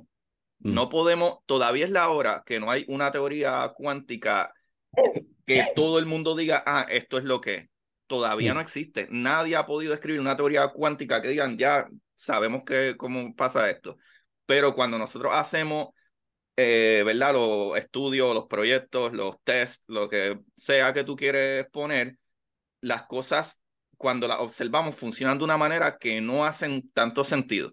Por ejemplo, nosotros, cuando, cuando digo, y digo nosotros, por- qué sé yo, lo digo por ser comunicador, pero yo no soy físico, yo no lo Sí, sí. estudié, pero creo que eh, tengo conocimiento suficiente Ajá, para cabrón, no tienes que hacer, no tienes que Y- tu podcast, sí, no, pero- cabrón.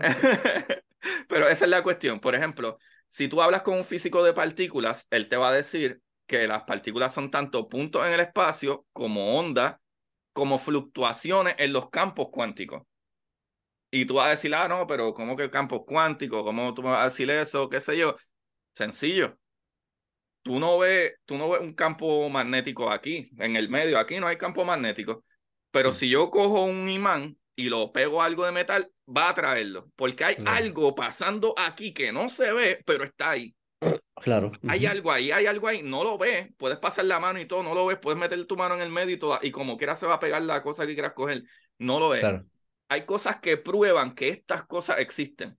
Por ejemplo, la gravedad. Ah, sabemos que la gravedad es la fu- eh, fuerza, si lo quieres ver como fuerza, ¿verdad? De acuerdo a Newton o, o whatever, Mm, que es la fuerza más débil. Ah, es la que más alcance tiene, pero es la más débil. Ah, pero ¿cómo tú vas a decir eso?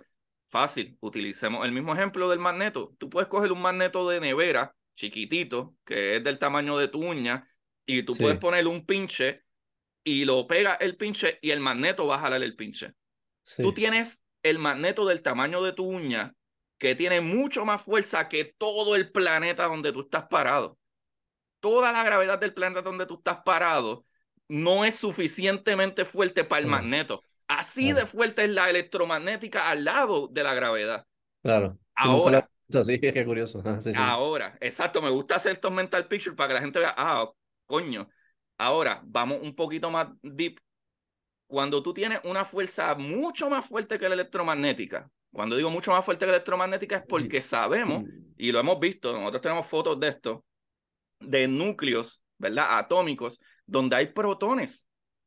Ah, ¿qué sucede? Ah, pero como tú vas a saber, ya sabemos que la electromagnética es más fuerte que la gravedad, pero como tú sabes que la electromagnética es más fuerte que la fuerza nuclear fuerte?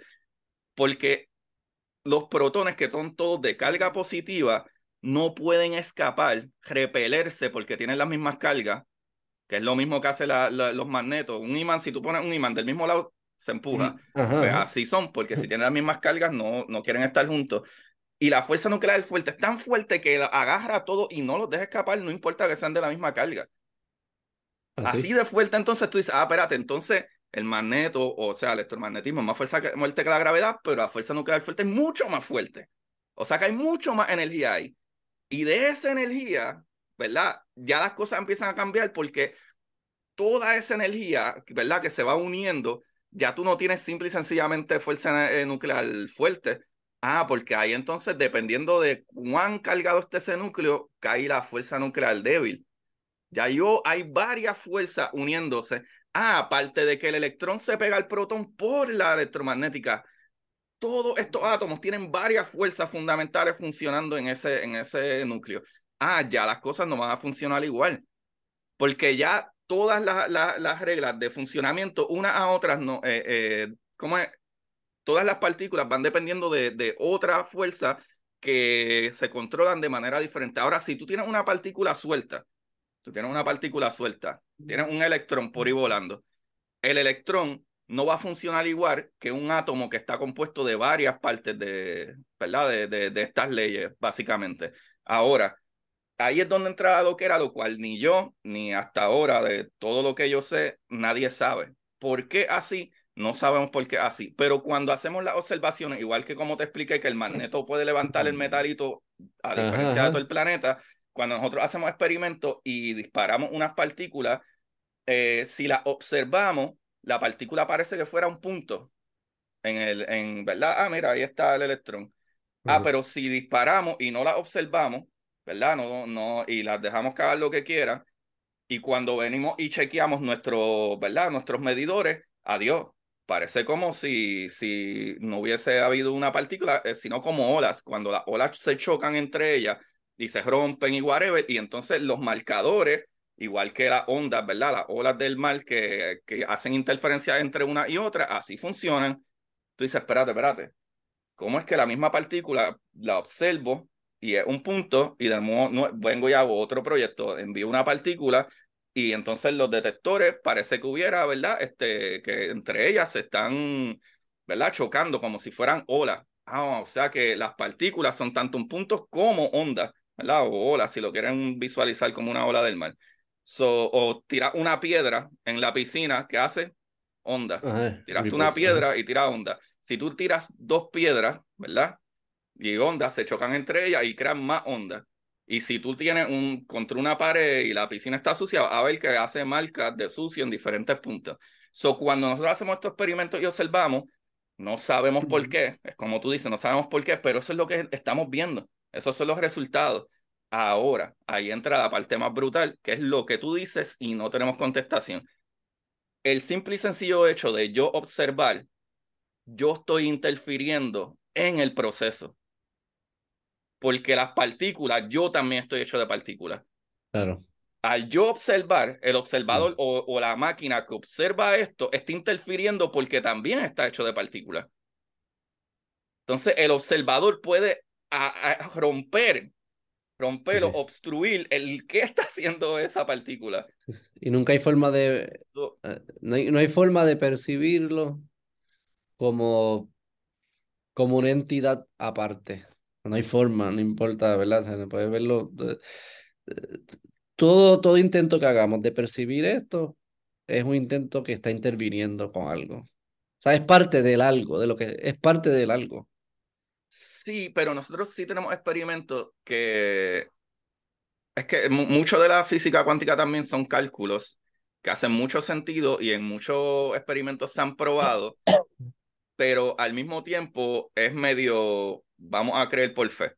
Pero lo que pasa es que creyendo por fe, cuando hacemos equipos de cosas que son funcionales, funcionan. O sea que nos dicen, ah, pues esto tiene que funcionar así. Te voy a dar un ejemplo. Nosotros sabemos cómo funciona. No ¿Por, qué, le dice fe? Digo, mi, ella tiene una hipótesis. Exacto. Es una hipótesis. Hacen un material o lo que fuese, un producto, lo que terminen haciendo físico, que incorpore esa hipótesis. Y si la hipótesis es válida, el material funciona como esperado. Y si no es válida, no funciona como esperado. Exactamente. Pero las ideas, primero viene de un físico teórico y después se prueba que ahí es donde, por ejemplo. Sí, sí, sí. Pero igual ese físico teórico está observando algo. Claro, claro. No es que, no es que cagó, o sea, se fumó un pollo y cagó. Y... Bueno, maybe también se fumó un porro. Porque si, si, tú escuchas par de teorías. Sí, sí, sí, También, también pero, pero surgen de una intuición. Y esa intuición probablemente es producto de la observación acumulada y la experiencia y, y, entonces tira una teoría que produce unas hipótesis y luego lo ponemos en prueba y si es cierto, pues es cierto y si no, pues no era cierto. Exacto. Y ahí entonces, de ahí donde llegamos, que es como dices, como que literalmente hay cosas que no sabemos por qué son así, pero vemos que son así. Pero esa es la pregunta. Es cierto de todo, Agustín, ¿no? E, e, eso es lo que no lo único que en esta estamos tan cerca a los principios fundamentales de la existencia que la pregunta anterior pues no la sabes contestar. Porque ya estás casi llegando al, no, al principio, ya es, ¿De dónde salió todo? Estoy en el cero ya. Sí, sí, sí, sí. Pero yo me imagino que eso siempre, si tú, si tú preguntas por qué, por qué, por qué, eh, al final llegas a estos lugares, ¿no? Como que, y ahí te trancas. Pues porque así es, ¿verdad? Porque lo observo. y de ahí construyes todo lo demás. Exacto. Pues lo brutal con lo que acabas de decir también es eso. Por ejemplo, eh, eh, coño, se me fue el hilo. Pero anyway, lo, lo, lo que, la, básicamente lo que quería decir era eso, como que, eh, ¿verdad? Aportando a lo que dijiste, tú puedes llegar hasta cierto punto y después de que llegas a ese punto es como, ok, pues vamos a construir de aquí para adelante. Es como dije anteriormente en el capítulo que hablé de, ah, porque uno siempre habla, o en la escuela te enseñan los átomos, es electrones, protones y neutrones. Pero en verdad es electrones y quarks. Quarks up y quarks down. Pero es porque ya no vemos nada más pequeño que el quark, igual que en el electrón, no, no vemos nada más pequeño dentro del electrón, como en los protones. Sí. Pero al final que no es... Eh, al final, verdaderamente, y yo sé que estamos cruzando la línea de filosofía un poco, al final verdaderamente nunca se contesta por qué. Es como que lo que la ciencia va descifrando es ¿Cuáles fueron los eventos y las condiciones antes de lo que tú me estás preguntando por qué? Porque, porque el, concepto de por qué tiene como una intención. La ciencia no te explica. ¿Cuál es la intención de estos cabrones de chocar? nadie sabe. Yo sé cómo, cómo operan, ¿verdad? Yo observo cómo operan y mientras más preciso sea, mientras más lo pueda picar en cantitos chiquitos, más puedo capturar todos los escenarios posibles. ¿verdad? Si lo mantengo en, en, cantitos grandes, pues cubro 80% y el 20% le llamo eh, margen de error. ¿Verdad? Mientras más preciso, más pequeñito, más pequeñito, más pequeñito, más pequeñito, pues más preciso es mi modelo, ¿verdad? Este, y posiblemente nos estamos acercando a 99 o lo que fuese el presidente, pero igual dentro de 99 hay, una hay infinitos números, o que sigue picando más chiquitito, más chiquitito, más chiquitito, más chiquitito. Y yo me que esa será la experiencia humana por siempre. Yo no, no, no, no, yo no creo que llegue, primero porque no creo que podamos llegar a, a todo, a descifrar todo.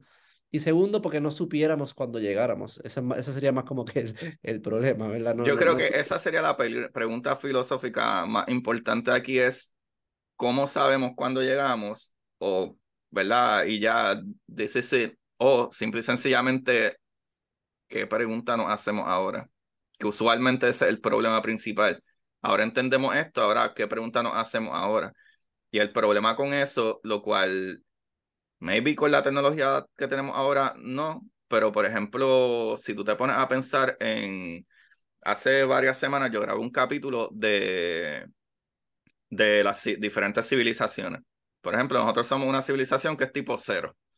Ah, grabaste eso. Ah, pues tengo que escucharlo. O cuando venga vamos a hablar de eso. Porque... Ah, exacto. Pues, van a viajar para. Pues para darle entonces un medio resumen, para después hablarle en tu podcast.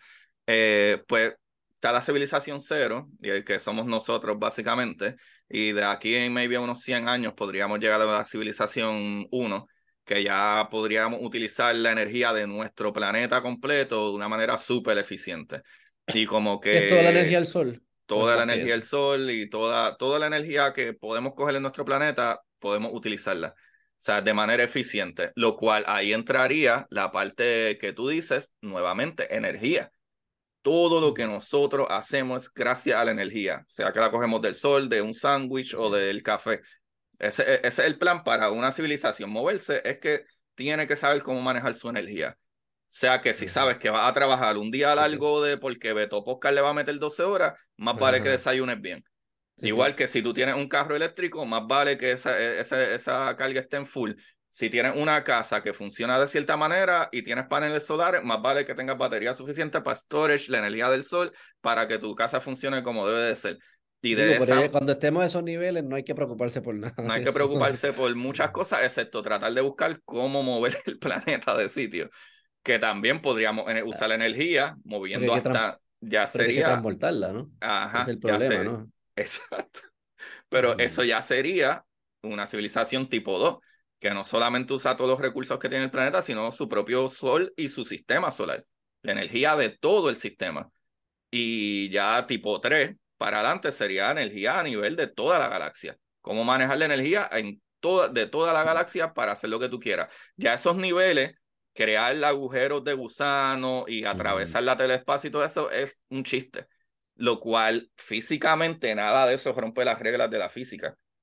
Y físicamente, incluso no me acuerdo el nombre de él, eh, uno de, un físico mexicano, él fue el que inventó, ¿verdad? O hizo el cálculo de lo que sale, por ejemplo, en Star Trek y whatever, de, del warp drive, mm. que es como que, ah, mira, pues tú necesitas tanta energía para, para atravesar, ¿verdad? La tela del espacio, como dice Einstein, o tú necesitas correr de punto A a punto B en la tela del espacio, pero si tienes mucha masa, es mucho más difícil hacerlo incluso a la luz, que va a la velocidad de la luz, tarda años en llegar de un planeta a otro, puede tardar cuatro, ocho, doce o cientos de años en llegar de un lugar a otro yendo a la velocidad de la luz. Pero la masa, nuevamente, inercia que hablamos, la energía que necesitas para mover esa masa, ahora mismo como la tenemos, no se puede. Ah, pero eh, este físico mexicano, él vino con un cálculo que no rompe esas leyes y viene atado a lo que se llama el warp drive, ¿verdad? El motor de, de warp, este, que lo que tú haces es, en vez de correr de punto A a punto B, tú lo que puedes es coger el punto de donde tú estás, sea la madre de la cámara. Digo, no es la cámara, yo no sé si es el zoom o qué, pero es en vez de coger de punto A a punto B, lo que tú puedes es jalar desde tu propio punto la tela debajo de ti y después le estira y está en ese punto. eso es lo que hace, como por ejemplo en Star Trek, lo que es el Warp Drive, es que en vez de tú brincar de A a B, qué sé yo, mil millones de kilómetros, tú jalas la tela debajo de ti, tú no te mueves por la tela, mueves la tela. Sí, sí, casi como que poner lo que, lo que está entre medio de ti y el otro punto, lo coges y lo pones atrás o abajo y, ya estás al lado del punto. Exacto, y eso no rompe las leyes de física, por lo menos las leyes de Einstein y la relatividad. So, ¿Tú crees que hay gente, que ya hay civilizaciones que están haciendo esas cosas? Mano. Digo, no sé, esto ya... Es, que, es que... No, pero no, no, no, no, no, porque no, no ficción, pero... Eh, hay incluso, es que es súper posible, esa es la cuestión. Yo no sé si habrán o no, pero es súper posible, pero al mismo tiempo hay otras dificultades con eso que ahí entraría un poquito, eh, ¿verdad? Como que la, la, los eh, las paradojas. Por ejemplo, está la paradoja de Fermi, que él dice, ¿dónde está todo el mundo? ¿Dónde está todo el mundo?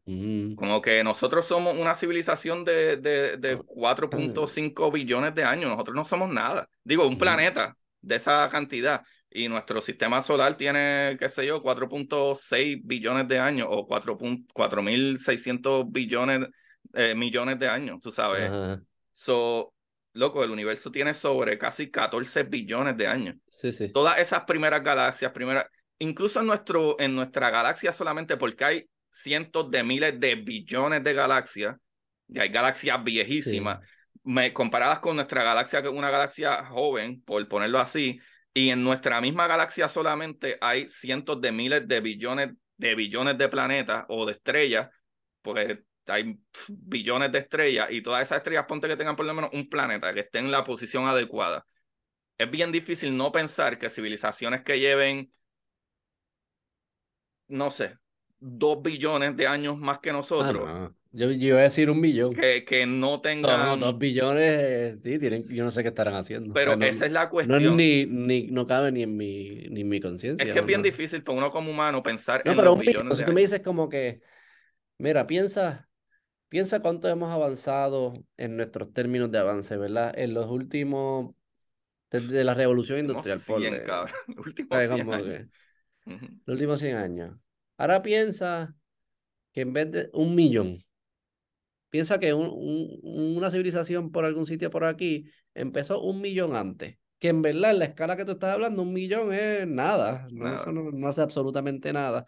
Pero en la escala de una civilización, hace sí, humano, me estoy asumiendo que la otra pues, whatever. Una escala como nosotros, una criatura inteligente, es, es, ridículo, ¿sabes? Como que fuésemos fuésemos con ya AI, la evolución después de AI o varias revoluciones, como que no, ellos no hablarían a nosotros y es como hablarle a un virus, probablemente una vez.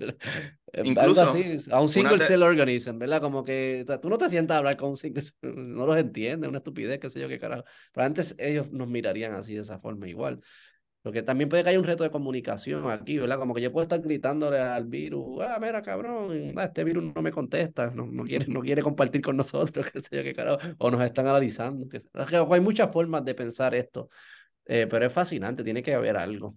Y hay gente que dice que es que se explotaron para el carajo, que desarrollas tanta tecnología que llega un punto que se explota. Yo tengo una teoría ahí que quizás es más romántica, quizás es como que bien eh, humanocéntrica, que es que yo creo que para llegar a esos avances de desarrollo tecnológico de los que estamos hablando y de los que venimos hablando,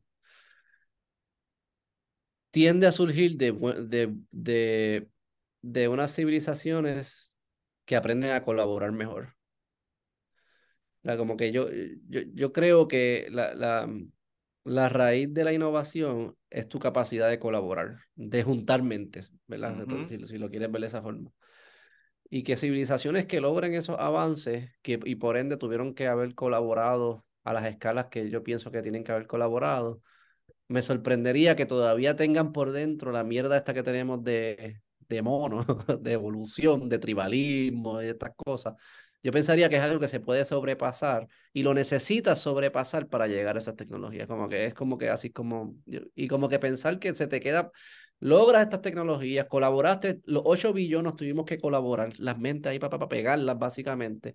Y una vez lo logramos, empezamos a pelear porque se la pegó a la tipa, qué sé yo, qué carajo, me miró mal, como que no, yo no sé cómo cargaríamos esas cosas para adelante y lograríamos las tecnologías a la misma vez. O como que esa teoría a mí no me, no me convence, pero sé que es alguien, alguien que me está escuchando decir, Beto, pero desarrollamos bombas nucleares, eso es un avance tecnológico cabrón que, pero a, un botón se le da y destruye civilizaciones. O quizás hay, hay contradicciones en mi argumento, pero es algo romántico ahí que yo, yo siempre ese es mi pushback a veces. Como es que si tú desarrollas cosas bien cabronas, las cosas bien cabronas no salen de malos lugares.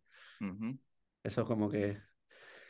Pues, hermano, lo que acabas de decir hay varias cosas. Número uno, eh, lo que estás hablando y pensando, eso lo dijo Fermi, que lo que dijo, ah, ¿dónde está más, la demás gente? Pues eso es lo que él decía, o either, de verdad se llegaron a la, a la ¿verdad? revolución tecnológica tan puta que ellos mismos se destruyeron, número uno. Hmm. Número dos, sí evolucionaron lo suficiente, pero hay otra cosa que le llaman el gran filtro, y es que de su punto donde ellos vivían, donde estaban, a la travesía por el espacio son otros 20 pesos y no sobrevivieron ese, lo que dicen el gran filtro. O sea, de, tu punto donde tú estabas a llegar a otro. El Bermuda Triangle de, del universo. Ajá, eh, son, o sea, son cosas así que sí, el, eh, eh, eso, básicamente es de lo que de lo que él hablaba, pero lo otro que tú dices es Kardashev.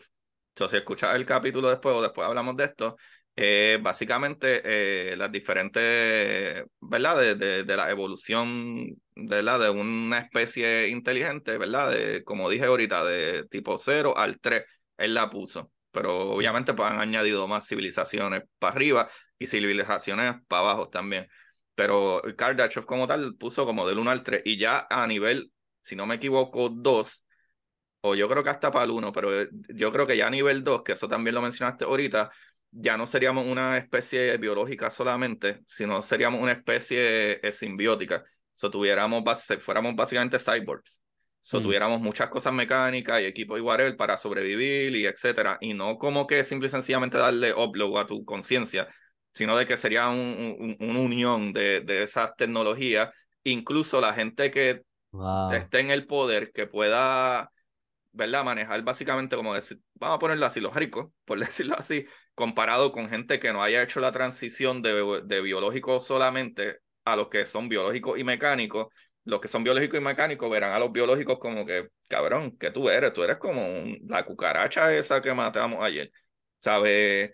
So, por eso digo que hasta eso, Kardashev pensó en eso, pensó en todas esas cosas, incluyendo lo que tú dijiste, eso me parece súper brutal que diga estas cosas porque si son físicos que ya lo pensaron y lo hablaron y son gente súper brillante y son las preguntas que tú te estás haciendo y las propuestas que tú estás poniendo. So, no sé si... Digo, posiblemente las he escuchado, no, no quiero que las... ¿sabes? sí, no, pero eso para es ya esa piel del elogio, no, no, a mí no me gusta eso. Porque probablemente las escuché y las estoy repitiendo, ¿no? Sí, pero eso es lo brutal, que eso está ingrained en, en ti, de una u otra manera. Y eso es lo por lo que existe este podcast y existe tu podcast. Cosas que a veces no pensamos tanto, pero nos podemos sacar el segundito. La gente que está escuchando esto ahora, ahora mismo, que ojalá y vayan y nos den saludos ya, diablo, esto estuvo brutal, tanto a Beto como a mí. Eh, que comenten sobre este tema, no importa si es porque lo estás repitiendo o no, es algo que está en tu mente y es algo que, aunque tú no viniste con la idea, cuando el uno tener la idea o refrescar la idea nuevamente, te hace pensar en, ok, ¿y qué se puede hacer para llegar ahí? O, ok, es verdad esto, esta es la realidad humana o, o, natural de whatever, cualquier civilización que comience y empiece a, a, tener tecnología. Como que, ah, wow, si sabemos esto, ¿qué podemos hacer para evitar pasar por el filtro o evitar destruirnos nosotros mismos?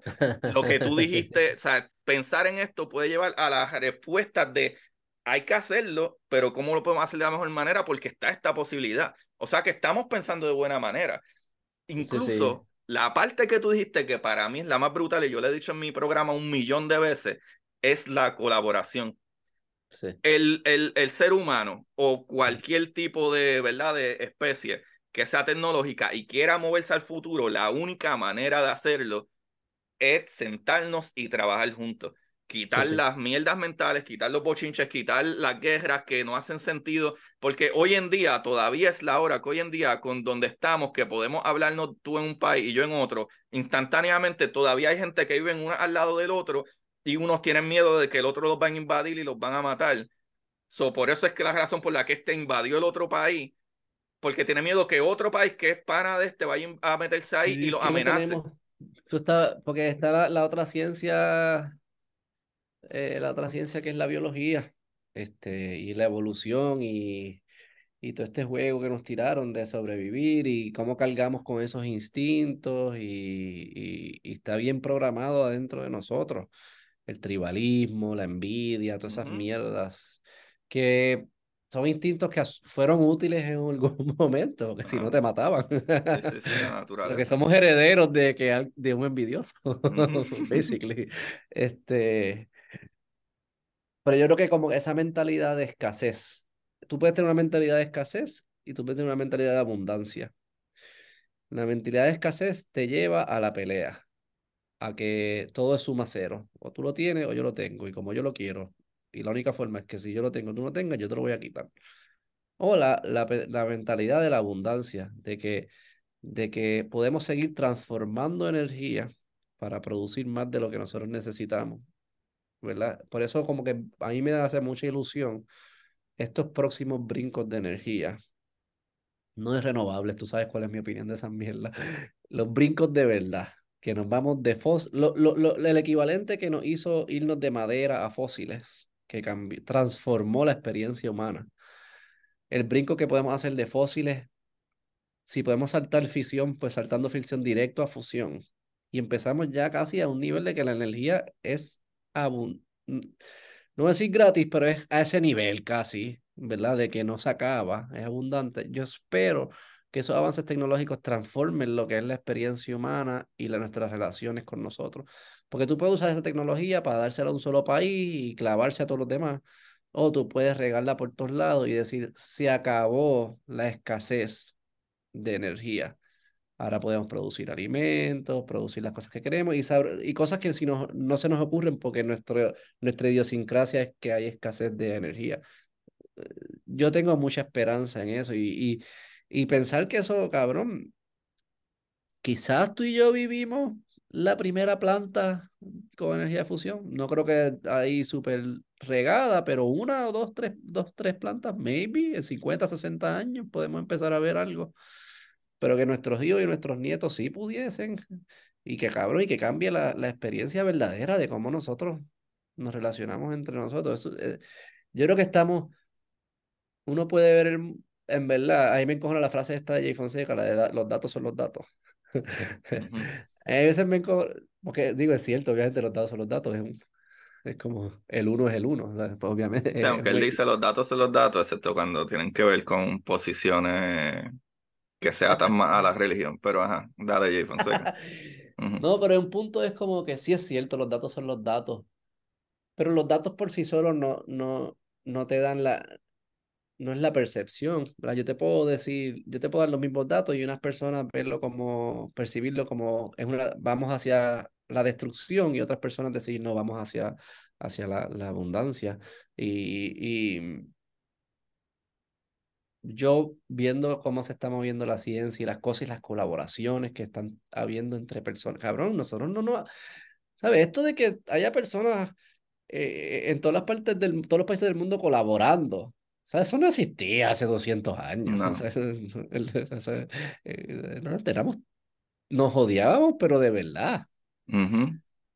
Y ver que eso está sucediendo, los avances tecnológicos, los avances de energía, con todas las mierdas que hay. Ahí me da mucha esperanza de que podemos, podemos por lo menos tener un chance de convertirnos en estas civilizaciones.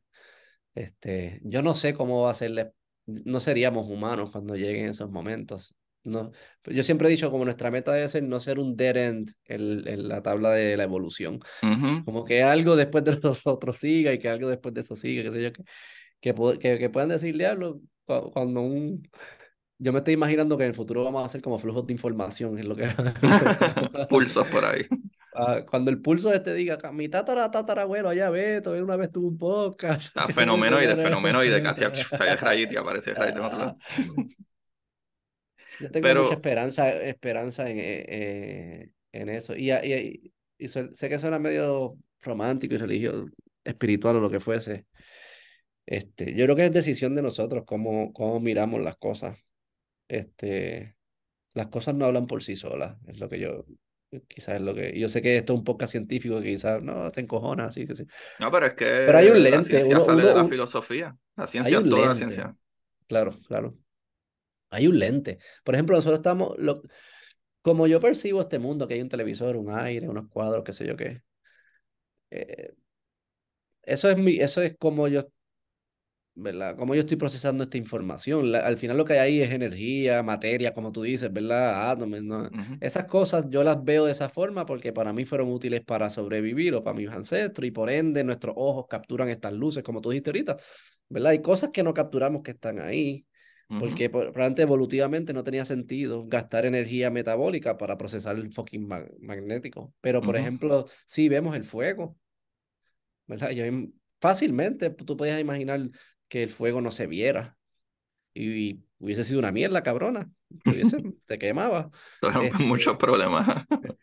So que lo que nosotros vemos y lo que nosotros tiene más conceptos de percepción que de realidad. Es una mezcla entre las dos.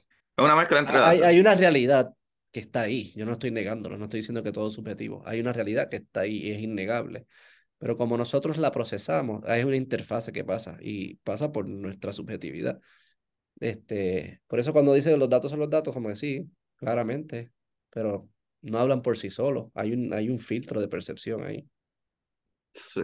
Qué bueno que dice eso. Yo creo que más o menos por ahí, al punto que nos llevaste, creo que estamos bien arriba, así que no quisiera bajarlo. Y creo que lo único que, que si puedo añadir algo en eso es algo que tú dijiste, resaltar algo que tú dijiste, y es la cuestión de que antes todo el mundo, diferentes tribus se odiaban un montón y aunque todavía hay guerra y cosas así, hay mucho más colaboración entre todo el mundo. Y creo que es algo que quiero repetir porque es la clave y creo que a nivel de nuestro entorno, aunque seas tú en tu casa, la persona que está escuchando esto en tu casa, creo que podemos hacer un poquito de cambio en lo que le enseñamos a nuestros hijos que, y a las personas alrededor en que a lo mejor puede ser un poco más paciente por la persona que a lo mejor tarda un poco más caminando la fila, o puede ser un poco más chilling con la persona del vecino de al lado que a lo mejor nunca ha hablado, pero a lo mejor si le habla, a lo mejor esa persona tiene algo que añadir a tu vida, sea que sabe hacer algo o tú sabes hacer algo, y él lo va a apreciar. Y definitivamente está brutal porque no veo otra manera que lleguemos a una civilización avanzada que no sea repartiendo los bienes en general. El problema principal es que yo quiero eso, la manera de yo tenerlo es quitándotelo, cuando el mundo entero, en el planeta, hay suficiente de todo para que todo el mundo esté bien. Y seguimos dividiéndolo en, en este corillo y aquel corillo y aquel corillo. Y esto a lo mejor la gente va a decir, ah, va, pero es que tú eres un este comunista. Comunista. Pero... Eso es lo que yo estoy pensando, que suena como comunista. Ajá, suena comunista, suena comunista, pero tú puedes tener gobierno democrático. Estoy molestándote. Que no, yo sé que tú no eres comunista. Ajá, pero lo que digo es de que puedes sonar comunista, pero tú puedes tener gobiernos que funcionen, que literalmente le den al pueblo eh, no comunismo, tú trabajas para tú ganar, pero hay gente que trabaja y no gana. Mientras hay un solo cabrón que se lleva todo. Y ese solo persona lo comparte con el que usualmente es el que se supone que es tu gobierno. Y eso es una loquera. No es que le quiten al rico para dárselo al pobre y ya. El que se jodió y hace su capital perfecto, pero no es justo que tú ganes 20 mil millones cuando te puedes ganar eh, 10 eh, mil millones y las otras personas pueden vivir una vida decente. Y no, no necesariamente como que eso sea el más comunismo del mundo, pero si ni siquiera podemos dividir los viene en que hay gente que se muere de hambre todavía, que está lo loco, porque no tiene que ser que todo el mundo viva en casas buenas o, viva bien, pero bueno, que hay gente que se muere de hambre. Creo que ese mismo propósito de, de tratar de que todas las mentes se combinen y tener como que, mano, la división tecnológica y que lo que se cree sea para el bien del planeta. Si nosotros viéramos el planeta como vemos los países, ah, yo soy puertorriqueño, ah, United States o whatever, viéramos el planeta como que, ah, nosotros somos de, eh, eh, de la Tierra, ah, yo soy un terrestre, ah, qué brutal, yo soy terrestre, ¿dónde tú eres? De Marte, fine, yo soy terrestre, tú eres un marciano, yo soy terrestre. Yo creo que esa mentalidad de, de como acá, que si los mexicanos, que para acá, que los trabajos, que whatever, mano, porque no los mismos gringos van a México y los México a, a, Estados Unidos y whatever, y el que sea bueno construyendo, bueno en construcción y quien sea bueno en mecánica, bueno en mecánica donde carajo sea, y, la, y así va a ser mucho mejor para la tecnología. Y, ¿verdad? O, obviamente estoy medio viéndome a diferentes puntos, pero es la clara. Hasta que el planeta no vea el planeta como que somos gente del planeta y es por nuestro planeta, en vez de que por mi bandera solamente, no, las cosas no van a cambiar. Y yo creo que cuando empecemos a, a trabajar más y más, lo cual pienso que a lo mejor soy medio inocente también, pero como tú lo trajiste al punto, antes esto no se veía y cada vez se ve más la colaboración. Yo creo que ese será el futuro y hopefully es, porque siempre que hay colaboraciones entre otros países, damos unos saltos increíbles a, a la tecnología que ya llevamos más de 20 años viviendo en el espacio. Sí, sí, sí, 100%. Eh, hay par de cositas ahí que son la realidad es que se complican, pero yo estoy de acuerdo, o sea, si yo, yo, yo diría que si hay un principio que es fundamental, para mí es la libertad de cada cual. Y cuando digo libertad es, me refiero a libertad, que no, no debe existir fronteras, eh, de que tú puedas seguir tu proyecto de vida, pero también significa de que tú no tienes derecho porque te da la gana quitarle la casa del otro. Exacto, ese es mi punto. ese es mi punto ahí, y, y también quitarnos la mentalidad de que eh, si yo estoy mal, siempre es culpa de otro. Eso no es cierto. Sí, eso es ignorancia. Eso es ignorancia. Eso que hay, hay, varias cosas, pero parece más que como un, un proceso, es como moral y... De, autoevaluación, pienso yo. Y es bien difícil, y es como el final de, de mi primer libro. El final de mi primer libro yo termino diciendo que es bien difícil tener que aprender para darte cuenta de lo poco que sabes. Claro, claro. Sí, sí. Eh, y eso es, es, es, increíble como cada vez que tú escuchas a las personas que verdaderamente saben un montón, son las personas que te dejan saber que no saben nada, son bastante humildes. Es como que, claro, tú eres el más que sabes, ¿no? No, no sé nada. Eh, yo sé tanto que me doy cuenta que no, que, que no, que no sé nada. Este, eso que hay como unas parados ahí, pero sí, al final, por eso el componente de energía para mí es, es, es, es, esencial. Crucial, es crucial. Es crucial, ¿sabe? Eh, búsquense una gráfica. Voy a buscar si la busco aquí y, la, y, la, y le doy share, espérate. Foxgraph Mano, y como en lo que, en lo que Beto busca eso, espero que la gente haya entendido el, el, tema principal, que era la masa inercial. Y yo creo que estaba explicado bastante bien, pero... Ajá, Perdón, te, te, saqué de, de, episodio. No, no, no, mano, este capítulo me gustó un montón. Hemos hablado un montón de cosas y nos fuimos a física cuántica full. Nos fuimos por ahí para abajo y eso me gustó un montón. Yo creo que este capítulo está demente. Déjame compartir que no me deja. Déjame. Esto es yo tengo que, censura, comunista. Cuando no me deja compartir información. Da hombre, da hombre, Este. ¿Dónde es que.? Mala mía, Corilla. Es que no sé dónde es que yo le doy a Beto el control. Ah, yo creo que aquí, yo creo que aquí. Dame ver. Sí, yo creo que aquí, Beto. Ya. Eh, no, no. Te, lo pasar, te lo paso por WhatsApp. Ah, bueno, pues envíamelo y. O envíamelo por aquí, lo puedes enviar por el chat aquí. Dale copy paste al ah, chat. Exacto, es más fácil. Es más fácil, es más fácil. Pero anyway, Corillo. Eso, y vete como que scrollea un poco para abajo, hay una primera gráfica ahí. Ok, Vamos Y la para allá. gente, los que Ahí. están escuchando lo pueden buscar, es un artículo de Vox, se llama Human History in One Chart. Aquí está. A ver dónde te metiste. que creo que abrí la página sin darle share a la página. Dame el, al share screen para que la veamos mientras veamos la página. Ok, ahí, Ahí. está. Mira esa gráfica.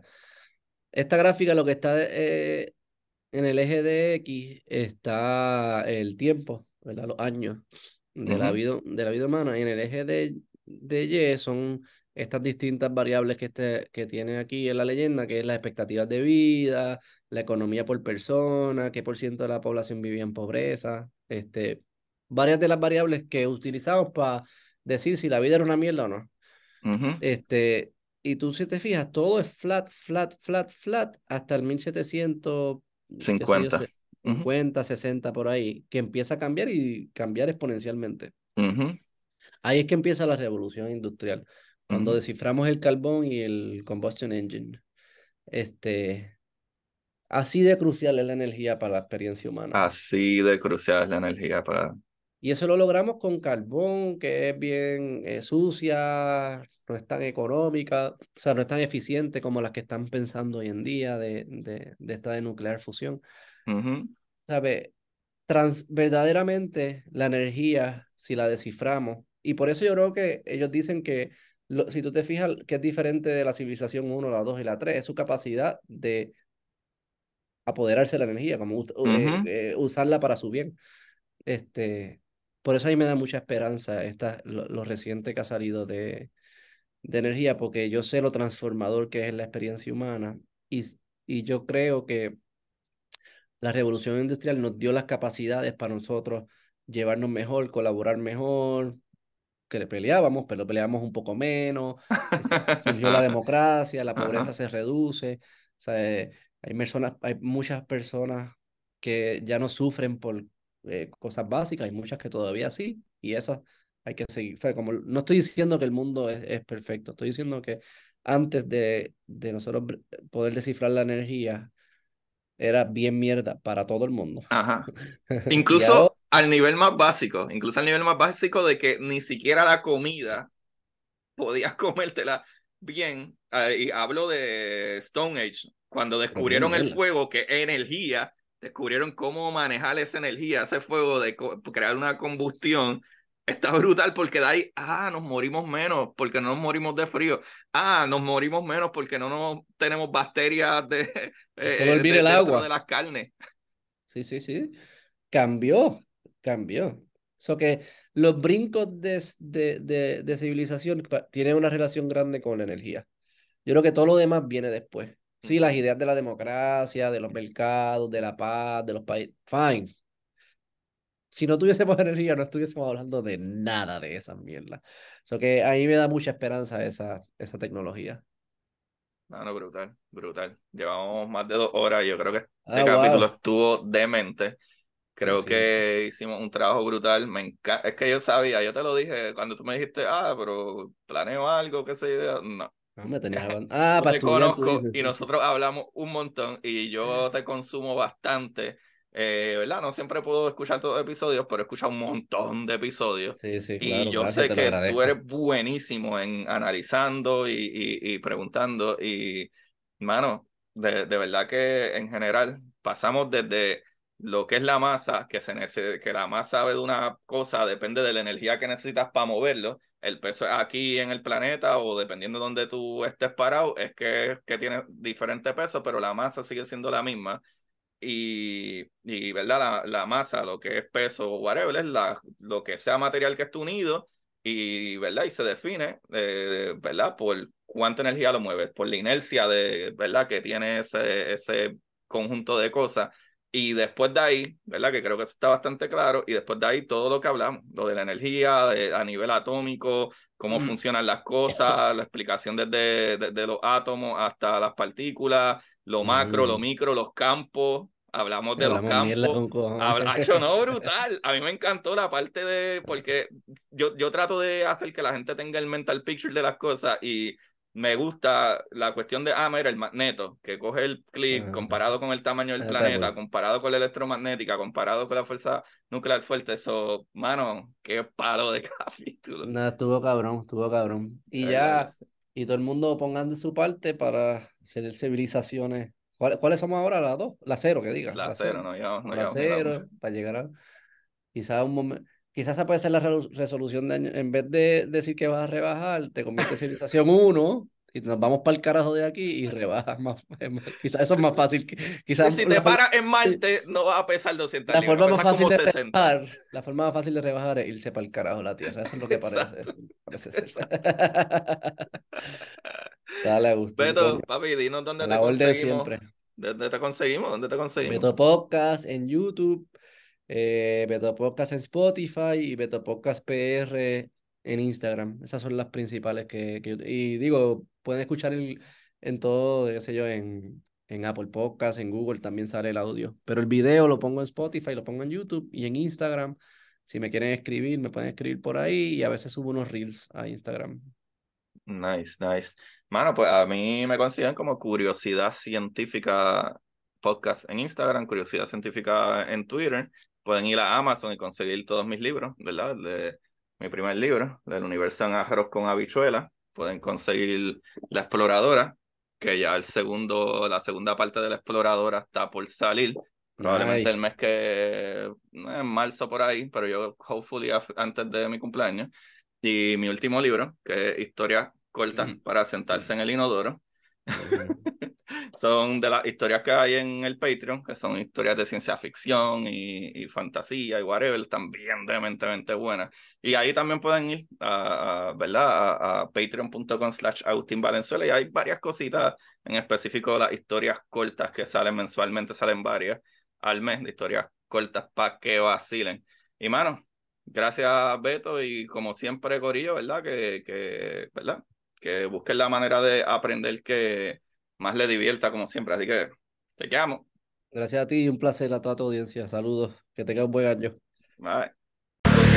Y para ustedes, esto es curiosidad científica.